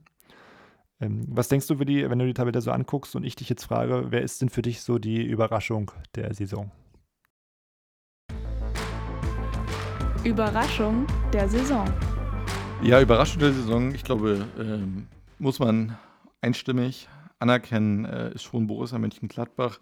Auch wenn gegen Saisonende ein bisschen die Puste rausging, äh, hat man ja doch, ich glaube, da, also alle Fußballexperten überrascht. Ich glaube, damit konnte wirklich niemand rechnen, dass man nach einer fast Abstiegssaison mit Relegation am Ende und auch davor Spielzeiten, wo man nicht gut war, auf einmal so stark zurückkommt, ähm, kam diese Platzierung am Ende mit, mit Rang 4 doch echt aus dem Nichts. Ja, wichtig war eben auch ähm, Lucien Favre als Trainer, der den ähm, Verein vorher in der Relegation gerettet hatte und dann ja aus einer sicheren Defensive heraus ähm, Erfolge feierte und ähm, auch schon die Hinrunde lief halt super. Ähm, es stand der Platz, der Platz 4 nach der Winterpause und bereits elf Punkte Vorsprung auf Platz 8. Also sah es auf jeden Fall schon äh, danach aus, dass man sich hier die Flugtickets für ein paar Europareisen buchen konnte, ähm, sei es jetzt die Champions League oder die Europa League. Und auch im DFB-Pokal lief super. Am 8. Februar ähm, ist Gladbach sogar ins Halbfinale eingezogen. Ähm, dort leider dann ja später verloren gegen, gegen Bayern im Elfmeterschießen erst, wobei man Bayern auch zweimal in der Liga besiegt hatte. Ich glaube, drei Siege gegen Bayern, das wäre auch zu viel des Guten gewesen. Möglicherweise. Ähm, insgesamt äh, eine sehr tolle Saison. Spieler des Erfolgs muss man, glaube ich, mal lobend erwähnen. Marc-André Ter Stegen, seine erste volle äh, Saison dann als äh, Gladbacher Stammtorhüter, der auch seinen Weg gehen wird. Damals galt er auch schon als großes Talent, dass er dann äh, tatsächlich so überragend spielen wird, dass er mal eines Tages bei Barcelona landet, konnte man damals noch nicht absehen, aber Ehre wem Ehre gebührt. Ich glaube, wenn wir Manuel Neuer nicht hätten, würde auch seine Wertschätzung in Deutschland noch größer sein. Und auch ansonsten, um noch ein paar Namen mal zu nennen, äh, Dante, tolle Leistung in der Abwehr, ähm, gehabt, äh, wechselt dann, glaube ich, im Jahr drauf, genau, dann zum FC Bayern. Wird ja auch dann eine wichtige Säule dann im Kampf um die Champions League 2013 dann werden. Roman Neustädter, auch ein Spieler, der dann leider Gottes in der Bundesliga nicht mehr so viel Erfolg hatte, aber damals auch sehr jung und sehr talentiert und sehr viel ähm, ja, Lorbeeren geerntet hat. Ähm, äh, Juan Arango wirklich überragend, geile Tore geschossen, ein wunderbarer Außenriss, wunderbarer Freistoßschütze. Marco Reus, 18 Tore, großartige Leistung, wechselte dann zum BVB und im Sturm zwei Spieler, die man jetzt unbedingt, äh, nicht unbedingt mit, äh, mit äh, ja, Torerfolg verbindet, finde ich, aber trotzdem damals sehr wichtig waren Mike Hanke und Igor De Camargo. Genau, ich glaube gerade Mike Hanke, der ähm, hat auch wirklich viele Tore aufgelegt in der Saison, auch für Reus, von daher auch ähm, zwei wichtige Stürmer. Ja, der wichtigste Mann war aber trotzdem wahrscheinlich Lucien Favre. Ähm, der zögerte aber dann ein Bekenntnis zur Borussia abzugeben. Ähm, ja, nach langer Zeit von Spekulationen, ob er nun weggeht oder nicht, hat er dann doch seinen Vertrag verlängert um, um zwei Jahre. Ähm, ich glaube, für Gladbach auf jeden Fall der richtige Schritt. Ähm, Favre war ja auch ähm, auf Platz zwei für die, für die Wahl ähm, des Trainers des Jahres hinter Klopp. Also das ist auf jeden Fall wichtig, den, zu halten. Ähm, weil, wie du schon angesprochen hast, einige Leistungsträger haben den Verein verlassen, wie Reus, Dante und Neustädter. Ähm, also, glaube ich, ähm, wäre die Saison ähm, danach auf jeden Fall schwierig geworden. Und jetzt Favre zu halten, ähm, vereinfacht die Sache doch äh, ein kleines bisschen. Absolut. Und ich glaube, damit können wir ja mal äh, schauen, wer unsere Enttäuschung der Saison war. Enttäuschung der Saison. Genau, da haben wir uns entschieden für den HSV. Ähm, das war auch so ein bisschen so der Beginn des Niedergangs, kann man sagen, wenn man es hart sagen möchte, vom Hamburger Sportverein. Ähm, man überlegt in der Vorsaison noch auf Platz 8 abgeschlossen. Ähm, trotzdem musste Armin Fee während der Saison den Verein verlassen. Jetzt würde der HSV, wenn, wenn sie hören, okay, Platz 8 äh, in der Bundesliga, würden sie sofort unterschreiben. Ja, Michael Oenning hat den Verein übernommen. Ja, Rückrunde auch noch gut bestritten. Der Verein hatte gesagt, okay, wir machen jetzt alles neu. Michael Enning, einen neuen Trainer dann. Und ähm, ja, es gab einen großen Umbruch, auch von den Spielern. Äh, die mussten Geld sparen, weil sie eben jetzt seit einigen Jahren die Champions League verpasst hatten. Ähm, nun auch die Europa League seit zwei Jahren. Ähm, die Großverdiener wie Van Nistelrooy, den du vorher ja noch gelobt hast, ähm, zu Recht, ähm, hat den Verein verlassen. Äh, Piotr Trochowski, C. Roberto, Frank Rost und Joris Matthijssen. Ja. Und neu kamen dann halt die, die Spieler, die wir in der, ähm, in der letzten Folge schon angesprochen haben, vom Chelsea. Und das ja, ist halt nicht so gut gelaufen. Genau, insgesamt war es ein sehr krasser Fehlstart in die Saison. Michael Oenning wurde ja auch dann sehr früh äh, entlassen. Ähm, und dann äh, gab es ja auch dann ewiges Hin und Her. Und es war einfach, ja, schon damals ein bisschen chaotisch. Rodolfo Cardoso war ja dann kurz Interimstrainer. Dann Frank Arnesen selber als Manager sich auf die Bank gesetzt. Thorsten Fink wurde dann verpflichtet und es lief dann unter ihm auch deutlich besser. Ähm, erstmal war man zwar letzter, die ersten Spiele noch, aber dann immerhin äh, zur Winterpause schon auf Rang 13. Ja, und dann hat man sich ein bisschen lang hingezittert. Am Ende ähm, kam Platz 15 bei raus, was gleichzeitig dann auch äh, für den Dino die bis dato schlechteste Bundesliga-Platzierung aller Zeiten bedeutete. Genau, und ähm, wenn man überlegt, so die, die nächsten Jahre dann, äh, es kommen noch schlechtere Platzierungen mit, mit ein paar Relegationen und auch das Trainerkarussell, das wurde ja immer, immer schneller gibt es auch manchmal im Facebook so einen witzigen Vergleich, irgendwie die Trainer von HSV die letzten zehn Jahre, irgendwie 30 Trainer. Und bei Freiburg ist dann so nur das Gesicht von Christian Streich. Also sieht man mal so die unterschiedlichen Vereinsphilosophien auch. Aber ich finde im Endeffekt, ähm, ja, die verdiente Enttäuschung der Saison, der HSV. Dann lasst uns doch noch mal ganz kurz, äh, um die Bundesliga-Spielzeit abzuschließen, schauen, was danach noch passierte. Ähm, damals war ja dann schon Relegation eingeführt worden da ja, hatten wir ja wirklich einen Kracher mit ähm, Hertha gegen Düsseldorf, ging es ja da um vieles. Zwei große Fanszenen breiten aufeinander. Düsseldorf hätte oder konnte zum ersten Mal seit langer, langer Zeit äh, am Bundesliga-Aufstieg ähm, kratzen. Es wäre ein großes Comeback geworden. Genau, sollte auf jeden Fall ähm, zwei spannende Partien werden. Hertha natürlich als Bundesligist äh, Favorit. Im Hinspiel lief es nicht so gut. Im Spiel war jetzt zwar kein, kein Neckarbissen, aber trotzdem natürlich, ähm, wie es sich für eine Relegation gehört, sehr spannend. Ähm, Hertha ging sogar in Führung, ähm, 1 zu 0 auch durch Roman Hubnik. Ähm, Düsseldorf ähm, ja, glich dann aus durch Thomas Bröker und ähm, gewann dann sogar durch ein Eigentor von Adrian Ramos. Ähm, also eine gute Ausgangssituation fürs Rückspiel. Und das Rückspiel war eben ja doch ein ganz besonderes Spiel. Ja, ich glaube, das Spiel ist halt auch wirklich noch ganz vielen Leuten sehr präsent. Ähm, gerade auf, aufgrund seiner chaotischen Umstände, wie es äh, am Ende dann das äh, Ergebnis zustande kam. Äh, Maximilian Beister erzielt ein ganz, ganz schnelles 1 zu 0 äh, für, für ähm, Düsseldorf. Man, also wir reden hier über die erste Minute, 25 Sekunden, klasse Sololauf von Beister, der ja damals auch als großes Talent galt. Platzierter Schuss aus 25 Metern, Start nach Maß äh, für, für Düsseldorf. Hertha im Grunde genommen noch nichts weiter passiert. Man muss eh treffen. Schafft es dann auch noch in der ersten Halbzeit. Enes Benatira erzielt den Ausgleich. Ähm, doch Benatira fliegt dann auch nach der Halbzeit gleich mal mit äh, Gelb-Rot vom Platz, sodass eigentlich man vom, vom Gefühl her sagt, jetzt wissen wir, wo es hingeht.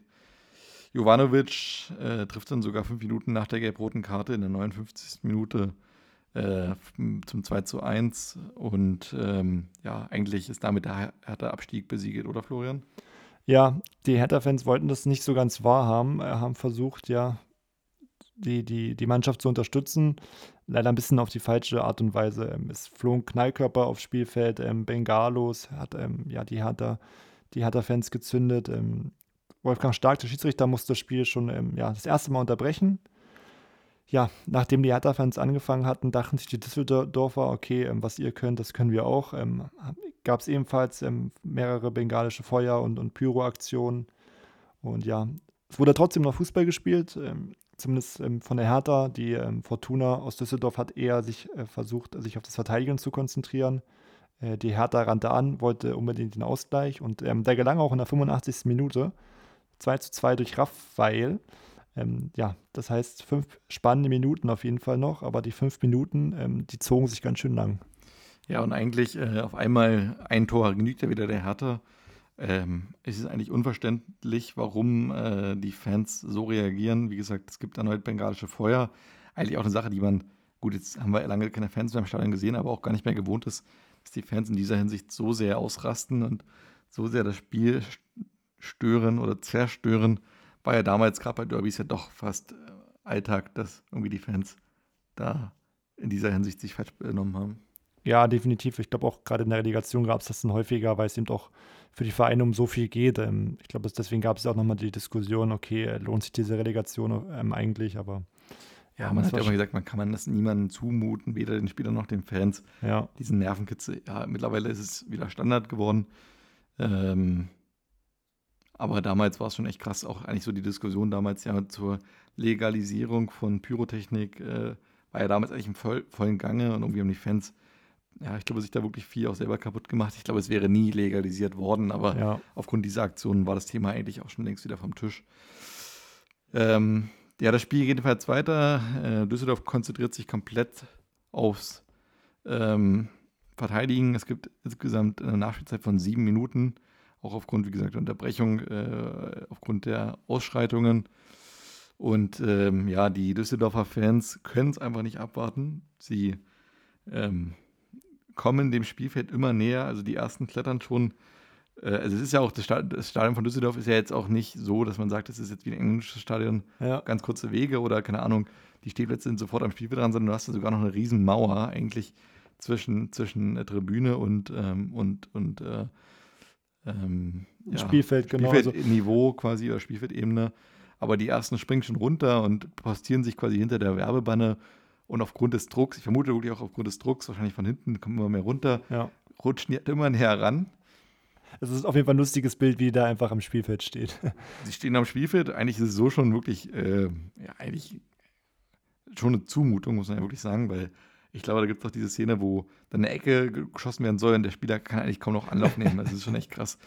Und irgendwann äh, gibt es einen Pfiff von, von Stark, der aber eigentlich einem, ich glaube, einem Abstoß galt oder sowas, oder war es ein Freistoß? Und, ich glaube, ähm, Abstoß von Hertha, genau. Genau, und auf einmal versteht das der erste Fan wahrscheinlich verkehrt und denkt, das war der Schlusspfiff und dann brechen alle Dämme. Also es ist wirklich Wahnsinn. Diese Szenen sind wirklich unvergessbar für alle Fans, wie äh, die ersten Fans losstürmen und eigentlich wirklich dieses Spielfeld nach ähm, nicht mal fünf Sekunden eigentlich schon im Tollhaus ja, also es, wirklich, sieht aus wie auf einer Aufstiegsfeier, aber der Aufstieg ist eben noch nicht ähm, ja, fertig sozusagen. Ähm, ist voll von Düsseldorf-Fans. Finde ich auch krass, wenn du siehst, die Hertha-Spieler, die wollten gerade noch spielen, auf einmal rennen die Düsseldorf-Spieler einfach an den Hertha-Spielern vorbei. Die versuchen einfach da ähm, ja, ohne, ohne Schaden in die Kabine zu kommen. Das schaffen sie dann auch. Die Fans sind am Feiern. Ähm, der Stadionsprecher gibt durch. Wir haben es noch nicht geschafft. Wir ja, haben es noch nicht geschafft. Alle zurück. Aber das, das, wie gesagt, kriegt ja keiner mehr mit. Ja, da, richtig. Klar kriegst du das nicht mit. Und auch manche Fans, da gibt es auch so viele Videos und äh, Bilder, wie, wie ein Fan dann den Elfmeterpunkt mitnehmen oder welche schon was am Netz schneiden. Also das sind Bilder wirklich, die, die vergisst man einfach nicht. Ja, auch der Kommentar von Tom Bartitz, auch ja. geil. Also, wie gesagt, die Polizei und Sicherheitskräfte auch komplett überfordert, aber ich glaube, das Kind ist halt auch schon vorher in den Brunnen gefallen. Man hätte, glaube ich, halt es gar nicht zulassen dürfen, dass die Fans quasi schon nach unten kommen. Aber das ist halt so ein klassischer ähm, Mitmacheffekt, wenn der Erste runterspringt, ja. dann geht der Nächste hinterher und sowas weil es einfach dann auch, äh, das ist auch gar nicht mehr handelbar. Also da gibt es äh, diese riesen Polizeikette, die vor dem Hertha-Block ja steht, weil man ja eigentlich die Ausschreitung aus deren Ecke erwartet hat. Und demzufolge waren dann vielleicht auch die äh, Sicherheitskräfte an anderer Stelle äh, unterbesetzt, aber das ist wirklich absolut krass. Und auch, ich finde es auch bis heute krass, äh, dass man es wieder geschafft hat, diese Fans irgendwie äh, aus dem Innenraum wieder rauszukriegen, weil wenn man diese Szenen sieht, ähm, man kann sich diese ganze Übertragung nochmal angucken, oder zumindest diese, diese krasse Phase, ähm, das ist schon echt, das grenzt wirklich an Wahnsinn.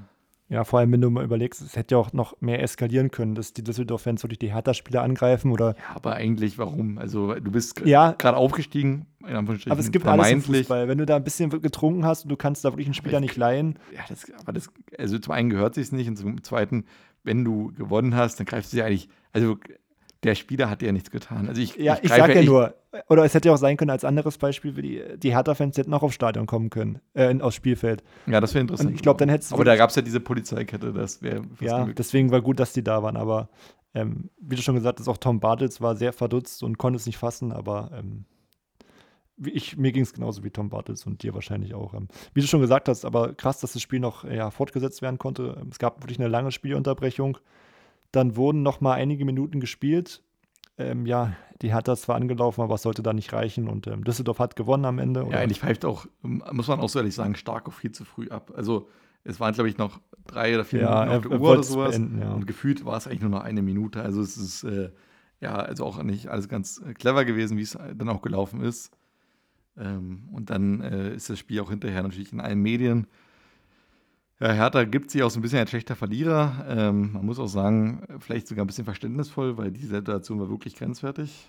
Aber man will halt das Ergebnis anfechten. Man sagt, man konnte, ähm, man, die Spieler konnten nicht mehr vernünftig spielen, konnten sich nicht mehr konzentrieren. Wie gesagt, das wäre vielleicht eh nicht mehr möglich gewesen, aber es äh, gab ja schon viele Situationen im Fußball, wo keiner mehr mit einem Tor gerechnet hat. Ja, aber da fand ich, finde ich zum Beispiel das Zitat von Michael Prinz ganz interessant, weil ich finde, dass es auch äh, ja, teilweise der Wahrheit entspricht. Ähm, er hat gesagt, wir rufen das DFB-Sportgericht an, um in dieser Frage zu ermitteln, also wegen der, ja, wegen dem Platzsturm etc. Die Spieler hatten Angst. Es ging nicht mehr um das sportliche Geschehen. Die Frage nach der eigenen Sicherheit stand im Vordergrund, nicht das Bemühen, in den verbleibenden zwei Minuten noch ein Tor zu erzielen.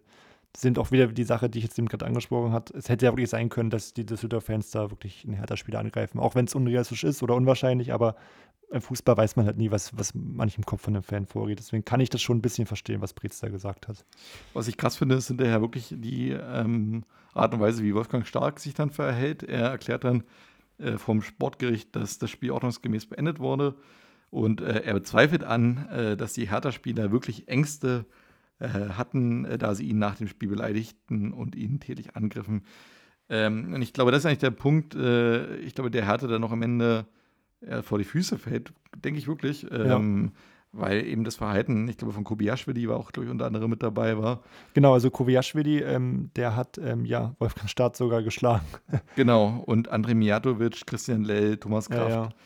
ja. Ähm, das, wie gesagt, die haben sich dann so äh, unfair verhalten, vielleicht halt auch in den Emotionen und sowas, aber ich glaube, wenn die quasi wirklich, sag ich mal, in der Kabine geblieben wären oder sowas, ich meine, das wäre jetzt auch nicht gut gewesen für das ganze Geschehen, aber ich glaube, dann hätte man da vielleicht noch was bewirken können, aber in dieser Art und Weise, wie man dann halt auch runtergeht, also direkt nach dem Abpfiff, ähm, glaube ich, ja, Ja, du, sagst schon richtig, das ist wahrscheinlich wirklich ein Grund, warum das sofort abgelehnt wurde. Eben einerseits durch Kobiaschwili, aber auch Lel etc. haben eben Wolfgang Stark wohl auch ähm, heftig beleidigt und ähm, auch Kobiaschwili wurde auch hart bestraft. Also ähm, wurde dann tatsächlich bis 31. Dezember 2012 gesperrt. Ähm, das war ähm, ja die längste verhängte Sperre für eine Tätlichkeit der Bundesliga-Geschichte. Ähm, der Spieler hat es immer bestritten, dass er das gemacht hat, aber ich glaube, weiß nicht, warum sollte sich das Wolfgang Stark ausdenken? Also Ja. Insgesamt, ähm, um das Kapitel nur abzuschließen, gibt es natürlich dann eine riesen äh, Öffentlichkeitsdiskussion. Es wird überlegt, ob man in Deutschland vielleicht aufgrund solcher Situationen dann auch die Stehplätze abschafft, um solche krassen Gruppenbildungen irgendwie auch einfach zu vermeiden. Ähm, es äh, gibt hinterher auch dann wieder so ein bisschen Meinungsmache. Sandra Maischberger hat zum Beispiel eine Talkshow mit Ultras, die äh, als Taliban des Fußballs äh, oder der Fußballfans bezeichnet werden. Ähm, ja, es gibt äh, Ja, ja, also das finde ich ehrlich gesagt auch, so eine, ja, ich weiß nicht, so eine, die, wenn die Fans werden alle über einen Kamm geschoren und wenn es da, es gibt Hooligans im Fußball, es ist nun mal so und auch gewaltbereite Fans, aber auf einmal gibt es dann so eine Talkshows, wo alle Fans so dargestellt werden. Ähm, das finde ich eigentlich ist so, so ein bisschen eine Frechheit, also die Diskussion damals, auch wegen den Stehplätzen, ob die abgeschafft werden sollen, also finde ich übertrieben. Klar, das war ein Spiel, das darf so nicht stattfinden, also mit den, mit den Ausschreitungen, aber es hat sich ja auch seitdem nie wiederholt, also hat der Fußball danach ja auch nicht so viel falsch gemacht. Genau. Ich glaube, man hat insgesamt beim DFB dann halt schon noch ein paar Jahre dann zu kämpfen. Auch gerade das Thema Bengalos, äh, wie es halt quasi dann immer bewertet wird. Da gibt es immer wieder Diskussionen, warum müssen die so hohe Strafen zahlen und die nicht und sowas. Mittlerweile hat man ja, glaube ich, da wie eine Art Preisliste. Quasi ein Bengalo kostet Summe X. Ähm, und ich glaube, das hat tatsächlich auch was bewogen bei den Fans, dass man halt auch weiß, wenn ich das jetzt mache, kostet das meinem Verein so und so viel Euro. Ähm, und ich glaube, da ist ein bisschen Umdenken mittlerweile passiert. Mal gucken, wenn die Fans wieder ins Stadion dürfen, wie es dann weitergeht. Genau, da bin ich auf jeden Fall auch gespannt, äh, wie es dann wieder wird, wenn die ähm, Zeit der Geisterspiele vorbei ist und die Fans wieder ins Stadion dürfen und das voll ist. Wie die Stimmung ist, wie das Verhalten ist, ob sich da was geändert hat. Ähm, da bin ich auf jeden Fall auch gespannt. Also würde sagen, damit können wir jetzt das Thema Relegation auch abschließen. Da haben wir wirklich viel drüber gesprochen. Ähm, ist auch, gab, viel drüber zu, gibt viel drüber zu sprechen. Ähm, wie gesagt, ich denke mal, wir können auf jeden Fall empfehlen, über die, da spreche ich mal ähm, auch für dich, ähm, sich das nochmal anzuschauen. Die ganzen Ausschreitungen gibt es bei YouTube. Ähm, ja, sieht man einfach nicht so oft.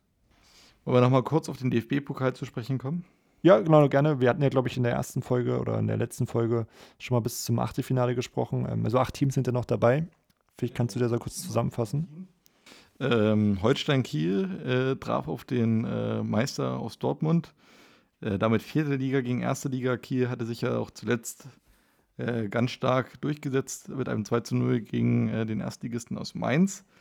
Und ähm, Kiel kann diese Leistung, in, dieser, in diesem Spiel aber nicht an ihrer vergangenen Pokalleistung anknüpfen.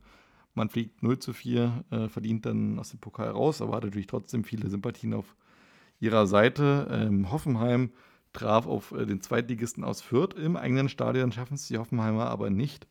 Über ein 0 zu 1, äh, also das heißt der zweite Auswärtssieg schon im Viertelfinale. Und auch das dritte Spiel, ähm, Hertha endlich mal wieder im eigenen Stadion. Ja, da hat ja auch mal da ein bisschen Pech, dass man fast immer auswärts spielen muss im Pokal. Ähm, schafft man gegen Gladbach zwar die Verlängerung zu erreichen, damals, wir hatten es ja gerade angesprochen, war Hertha ja auch eher in der unteren Tabellenregion zu finden, das war schon eine gute Leistung, aber am Ende verliert man trotzdem 0 zu 2 zu Hause gegen Gladbach und auch Stuttgart schafft zu Hause nicht weiterzukommen. Ähm, man scheidet mit 0 zu 2 gegen die Bayern aus. Also viermal Auswärtssiege in vier Spielen. Genau. Und auch im Halbfinale gibt es wieder Auswärtssiege, denn Dortmund tritt an äh, beim Zweitligisten aus Fürth. Also Dortmund hatte wirklich ein bisschen äh, Losglück äh, gegen Fürth, Zweitligisten, gegen Kiel, Viertligisten, gegen Düsseldorf, Zweitligisten, gegen Dynamo, Zweitligisten. Und in der ersten Runde war es ja auf jeden Fall auch ein Amateur, genau gegen Sandhausen, Drittligisten. Von daher, äh, ich sag mal, hat man nicht wirklich äh, mit Erstligamannschaften zu tun gehabt im Pokal in dieser Saison. Bis auf das Finale. Man gewinnt halt gegen Fürth nach Verlängerung auch erst 0 zu 1. Und äh, die Bayern setzen sich ebenfalls nach Verlängerung, äh, nee, nach Elfmeterschießen sogar erst durch. 4 zu 2 gewinnt man in Gladbach, ähm, die damit leider nicht ihre Saison krönen können. Wir hatten es gerade angesprochen. Ja, es verspricht auf jeden Fall ein spannendes ähm, Finale zu werden. Ich habe es damals auf jeden Fall ähm, daheim mir angeschaut auf, äh, auf dem Sofa im Wohnzimmer. Ähm, ich glaube, du warst ja ein bisschen näher dran am Geschehen. Genau, ich äh, hatte das große Glück, bei diesem Spiel live im Stadion zu sein. Und ähm, ich muss sagen, ist eigentlich bis heute so meine wirklich äh, geilste Stadion, mein geilstes Stadionerlebnis gewesen. Ähm, wirklich ein fantastisches äh, Spiel, fantastische Atmosphäre im Stadion. Ich weiß nicht, warst du mal bei einem Pokalfinale gewesen? Nee, noch nicht. Ich meine, das Besondere ist ja wirklich, also wenn man jetzt normale Spiele kennt, kennt man ja immer ganz viele Heimfans und begrenzt Auswärtsfans. Aber bei so einem Spiel ist ja wirklich, dass die äh, Tickets ja fast gerecht 50-50 aufgeteilt werden, plus vielleicht noch ein paar für Sponsoren und neutrale Fans und sowas. Aber es äh, ging wirklich schon los, damals in, in einer Anfahrt, äh, ganz viele Dortmund-Fans und Bayern-Fans. Und ich muss auch sagen, wirklich auch da ein friedliches und ähm, rivalisierendes Verhalten. Also, aber es wurde halt immer von Dortmund äh, so ein bisschen Anti-Bayern-Fangesänge angestachelt und die Bayern waren natürlich heiß. Man hatte zwei, zwei Finale vor der Brust, erstmal im Pokal und erst danach, also eine Woche später dann in der Champions League, dann gegen Chelsea. Und es wurde immer schon vorneweg so gegaukelt, ja, ihr könnt doch nächste Woche euch den Titel holen, das gönnen wir euch doch. Und Bayern war ja auch darauf dran, also drauf und dran, halt den Dortmundern halt eben dieses Double nicht zu gönnen. Ich meine, es war ja auch, oder es sollte der größte Erfolg in ihrer Vereinsgeschichte werden. Im Vorjahr hatte man es ja nicht geschafft. Und ähm, wie gesagt, diese Stimmung, dieses ganze Drumherum, die Atmosphäre dann auch, dann das Stadion ist voll. Ich hatte ja auch angesprochen, ich mag das Olympiastadion auch. Und es war wirklich eine tolle Atmosphäre. Das muss man mal erlebt haben, so Pokalfinale. Ich war dann noch mal ein paar Jahre später bei Bayern gegen Leipzig. Da muss ich sagen, äh, war jetzt Stimmung auch gut, aber natürlich jetzt kein Vergleich, wenn halt wirklich Dortmund mhm. damit 30.000 Fans in der Kurve ist. Das ist schon echt, echt geil. Ähm, ja, also wie gesagt, das Spiel beginnt dann auch mit einem Aufschlag nach Mars für Dortmund. Shinji Kagawa nach ein bisschen äh, Fehler von, von äh, der Bayern-Hintermannschaft von Boateng und ähm, von, müsste Luis Gustavo gewesen sein. Ja, ähm, Gustavo, ja. Kommt der Ball dann äh, zu ähm, Kuba, zu Blazikowski, der dann auf Kagawa querlegt und nach drei Minuten steht es 1-0. Besser geht's nicht. Ja, genau, kalte Dusche auf jeden Fall äh, für, für Bayern. Ähm, ja, sie kamen auch zu einigen Chancen dann und dann ja in der 25. Minute trinkt, glaube ich, ähm, ein Rom war es glaube ich, selber in den, in den Strafraum rein. Äh, Weinfeller kommt raus Müsste, müsste Mario Gomez gewesen sein, aber genau, Weidenfeller kommt St raus. Stimmt, weil Gomez, genau. Ähm, und äh, Weidenfeller war ein bisschen angenockt schon vorher. Gab es auch einen Zusammenbruch, ich glaube auch mit Gomez. Ähm, muss dann auch dann im, in der ersten Halbzeit noch ausgewechselt werden für Mitch Langerack, der ja auch damals äh, so ein bisschen Bayern, äh, Bayern-Gespenst war. Äh, Stimmt, ja. Hat ja auch gegen Bayern immer gut ge gespielt, Langerack. Ähm, aber es gibt Elfmeter für Bayern und ein Robben schnappt sich den Ball und macht diesmal besser als noch einen Monat zuvor in der Liga. Das heißt 1 zu 1. Genau, ich glaube, den wollte auch Robben unbedingt, unbedingt schießen, unbedingt reinmachen, um da ein bisschen ähm, Genugtuung zu bekommen für den verschossenen Elfmeter. Ähm, es gab ein paar Minuten später gab es noch einen Elfmeter, diesmal aber für Dortmund.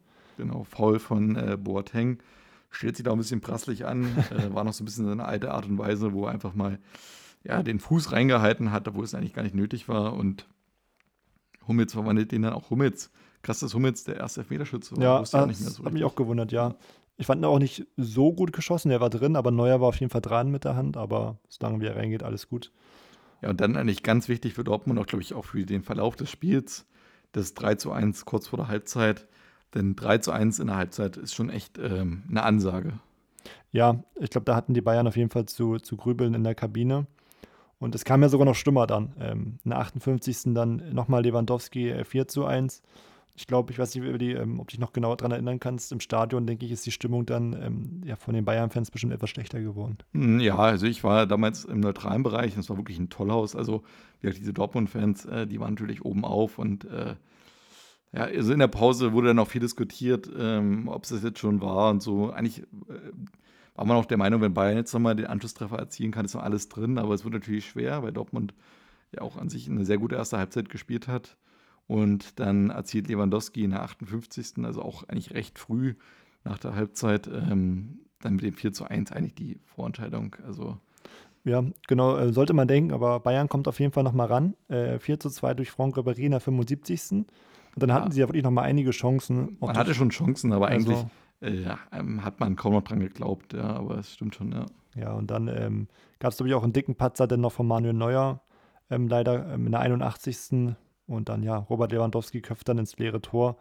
Ich weiß gar nicht, ob du dich noch genau daran erinnerst, was, was Neuer da versuchen wollte oder was er da genau gemacht hatte. Ja, Neuer will rauskommen und will quasi einen Ball abfangen ähm, im eigenen Strafraum, verschätzt sich aber komplett und ähm, es gibt dann quasi eine Flanke und äh, Lewandowski musste dann nur noch ins, äh, frei, ins leere Tor quasi äh, den Ball verwandeln. Ja. 5 zu 2 in der 81. war dann die Vorentscheidung. Und ja, also ich glaube, äh, sagen auch viele Experten bis heute, wenn Bayern das Spiel gewonnen hätte, hätte man vielleicht auch die Woche drauf gegen Chelsea gewonnen. Äh, so war es natürlich der erneute Dämpfer nach der verpassten Meisterschaft. Und wie gesagt, Angstgegner Dortmund. Man hat jetzt dreimal gegen Dortmund in der Saison gespielt, ja. dreimal nicht gewonnen. Ähm, das lässt einen in so einer Mannschaft, auch wenn die sehr erfahren war, ähm, aber glaube ich trotzdem zweifeln, weil ja doch auch die Spieler noch nicht die großen Titel gewonnen hatten. Also das stimmt auf jeden Fall. Und ich glaube, ähm, es haben auch viele gesagt dann, okay, oh, Dortmund wird jetzt hier den deutschen Fußball prägen und Bayern wird schwer haben. Ja, wie wir jetzt zehn Jahre später wissen, es lief da ein bisschen anders, aber ich glaube im Endeffekt so die Saison von Bayern, äh, Bundesliga Zweiter, DFB-Pokal Zweiter, Champions League dann auch Zweiter, ist dann schon ja was Besonderes gewesen für die damals und wahrscheinlich ja, das möchte Bayern nicht nochmal erleben. Ja, zur Champions League ähm, generell oder auch zum Finale kommen wir in der nächsten Folge dann, um da vielleicht schon mal einen kleinen Teaser zu machen. Ähm, da gibt es wieder so einen kleinen Wrap-up, ähm, auch über die anderen Ligen, Premier League, ähm, Premier Division und eben über die Champions League. Ähm, ja, bevor wir die Folge beenden, Willi. Ähm, Darf ich nochmal ganz kurz noch was zum Finale sagen? Ja, bitte. Auch da nochmal, ähm, das Spiel war, wie gesagt, äh, schon, ähm, es gab damals schon, glaube ich, eine Abneigung zwischen dem Kader vom FC Bayern und dem Kader von Borussia Dortmund. Eine Rivalität und auch das wird, glaube ich, dann nochmal in der übernächsten Folge, wenn wir über die Euro sprechen, Thema sein, weil es gab halt dann auch in der Nationalmannschaft so zwei Lager, die dann auch 2012 aufeinanderprallen, weswegen da man ja 2014 dann einfach auch dann entscheidet, dass man diese Lager mischen muss. Da gab es mhm. zum Beispiel das Zimmer mit Schweinsteiger und äh, Großkreuz und so äh, im Campo Bahia. Von daher, äh, auch das wird dann nochmal ein großes Thema werden, 2012, Kaderzusammenstellung EM. Ähm, da gab es halt dann doch echt eine krasse Rivalität zwischen Dortmund und Bayern. Genau, das, soll jetzt von mir aber gewesen sein. Genau. nee, war doch mal gut, dass du es gesagt hast. Hatte ich jetzt so auch gar nicht mehr im Gedächtnis, aber da kommen wir dann sicherlich in den nächsten Folgen nochmal genauer drauf zu sprechen. Ähm, ich bin nämlich jetzt dafür, Willi, dass wir jetzt ähm, ja nochmal zum Retro-Quiz kommen. Retro-Quiz. So, ähm, heute bin ich wieder dran. Heute darf ich dir da fünf Fragen stellen. Ähm, ich hoffe, sie sind schwer, aber ich hoffe, du kannst auch ja, vielleicht ein, die eine oder andere Frage richtig beantworten. Ich würde sagen, ähm, ja, wir starten einfach mal. Ich denke mal, du bist bereit. Ich bin bereit. Also Frage Nummer 1. Beim VfL Wolfsburg kriselte es und Felix Magath regierte mehr denn je mit harter Hand. Er verdonnerte während der Saison sogar zwei Spieler zu einer 10.000 Euro Geldstrafe wegen Lauffaulheit. Wer waren diese zwei Spieler? War das A, dein Freund Sridjan Nakic und Alexander Matlung? B, Hassan Salihamidzic und Makoto Hasebe? Oder C, Patrick Helmes und Mario Mandzukic? Also gefühlt würde ich sagen, kann ich mir Hasebe nicht vorstellen. Von daher würde ich Antwort B ausschließen. Und bei Antwort C waren es Mandzukic und? Und Patrick Helmes. Ja, also irgendwie Helmes kann ich mir auch nicht so richtig vorstellen. Das war Mandzukic, gut, wenn der mal einen schlechten Tag hat, falsch aufgestanden ist mit einem falschen Fuß, sehe ich das schon mal, dass der vielleicht ein bisschen stänkert. Aber von daher, ich gehe mit Lakic und Alexander Martlung. Antwort A. Ist notiert. Dann die zweite Frage. Ähm, die Bundesliga boomt. Mehr TV-Gelder, mehr Stars, aber auch mehr Zuschauer in den, in den Stadien. Die Gesamtzahl der Stadionbesucher äh, war mit 13.805.496 äh, höher als je zuvor. Die Allianz Arena war in 17 von 17 Spielen sogar ausverkauft. Doch ähm, welche beiden Mannschaften spielten ihre Heimspiele nur zweimal vor ausverkaufter Kulisse? War das A. Kaiserslautern und Hamburg, B. Hoffenheim und Stuttgart oder C. Hertha und Nürnberg? Also kann ich jetzt auch nur raten. Ich würde auf Hertha und Nürnberg gehen, weil ich vermute mal, Hertha hatten keine gute Saison gespielt. Ähm, das heißt, die Fans äh, werden nicht hingeströmt sein in Scharen und da hat man das große Stadion zu Hause und da gab es wahrscheinlich nur gegen die Bayern und gegen Dortmund ein ausverkauftes Haus. Also von daher gehe ich mit Antwort, was war das jetzt? C, glaube ich. Genau, ne? C, Hertha und Nürnberg. Ähm, Habe ich mir schon vermerkt. Dann die dritte Frage. Die Saison des SC Freiburgs nahm nach dem Trainerwechsel in der Winterpause einen positiven Verlauf. Ähm, der Verein stellte, wie angesprochen, den Kader im Winter komplett auf den Kopf und legte sogar fünf Spielern einen Wechsel nahe. Der Spieler Yachin Abdesatki wurde sogar fristlos gekündigt. Ich weiß nicht, ob dir der Name noch was sagt von dem Spieler. Sagt mir gerade nichts, nee. Nichts, okay. Ähm, welchen Grund nannten denn die Freiburger, warum er gekündigt wurde? Ähm, war das A, er war in der Nacht vor dem Heimspiel gegen Dortmund in der Disco feiern? B. Er klaute mehrere Shampooflaschen aus dem Mannschaftshotel vor dem Köln-Spiel. Oder C. Er kritisierte in der Winterpause öffentlich Christian Streich für den Verkauf von äh, Papi Stemma Cissé.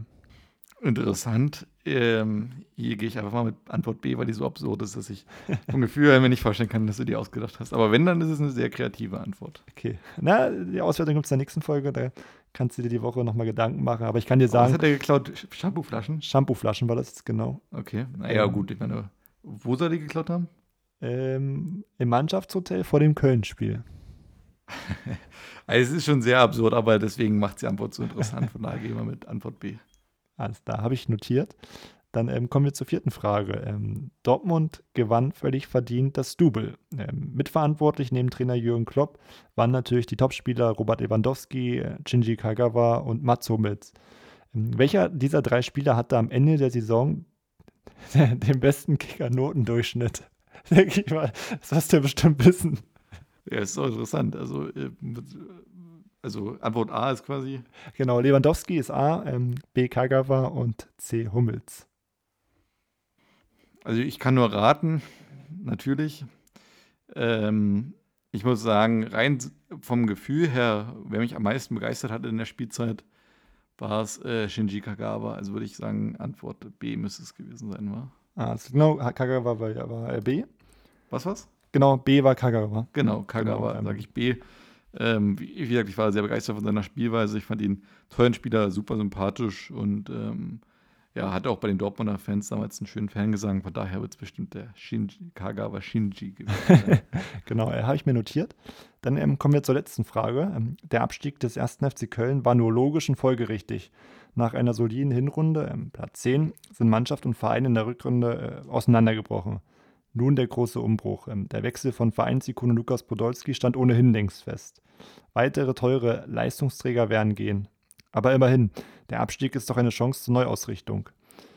Was denkst du? Ähm, der wievielte Bundesliga-Abstieg der Kölner war eigentlich der Abstieg nach der Saison 2011, 2012? War das der fünfte, der sechste oder schon der siebte Abstieg? Hm, also ich hätte es so in der, der Umgebung geschätzt, von daher kann ich nur raten. Der siebte würde ich ein bisschen viel einschätzen. Ich glaube, Köln ist ja noch mindestens, also ist er auf jeden Fall mindestens einmal noch abgestiegen. Oder waren es zweimal? Ich weiß es nicht. Also ich habe jetzt leider auch die Nachricht nicht verfolgt, äh, wie aktuell der Stand ist bei Köln. Ähm, ich würde mal sagen, es war der sechste Bundesliga-Abstieg B. Alles klar, habe ich mir notiert. Und damit sind wir auch schon durch, ähm, Willi. Ich habe ja am Anfang versprochen, dass diesmal äh, sehr schwere Fragen sind. Ähm, gibst, du dem, gibst du dem recht? Schwere, aber sehr interessante Fragen. Interessante Fragen, okay. Ich habe mir Mühe gegeben beim Raussuchen. Ähm, ich freue mich auf jeden Fall schon auf die nächste Folge, wenn ich da neue Fragen bekomme. Da werden deine Fragen dann ausgewertet. Ähm, kann ich dir auch zu manchen Fragen noch etwas genaueres beleuchten. Ist bestimmt auch sehr interessant für dich und für die Zuhörer. Aber ich denke mal, damit können wir die ähm, ja, Folge soweit beenden, oder? Hast du noch was zu sagen? Ich habe nur zu sagen, danke fürs Zuhören, liebe Hörerinnen und Hörer.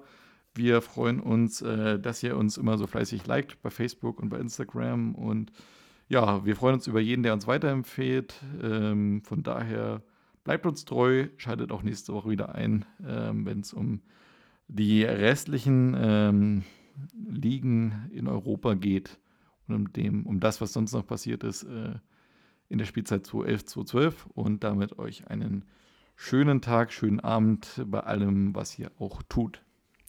Genau, macht's gut. Tschüss.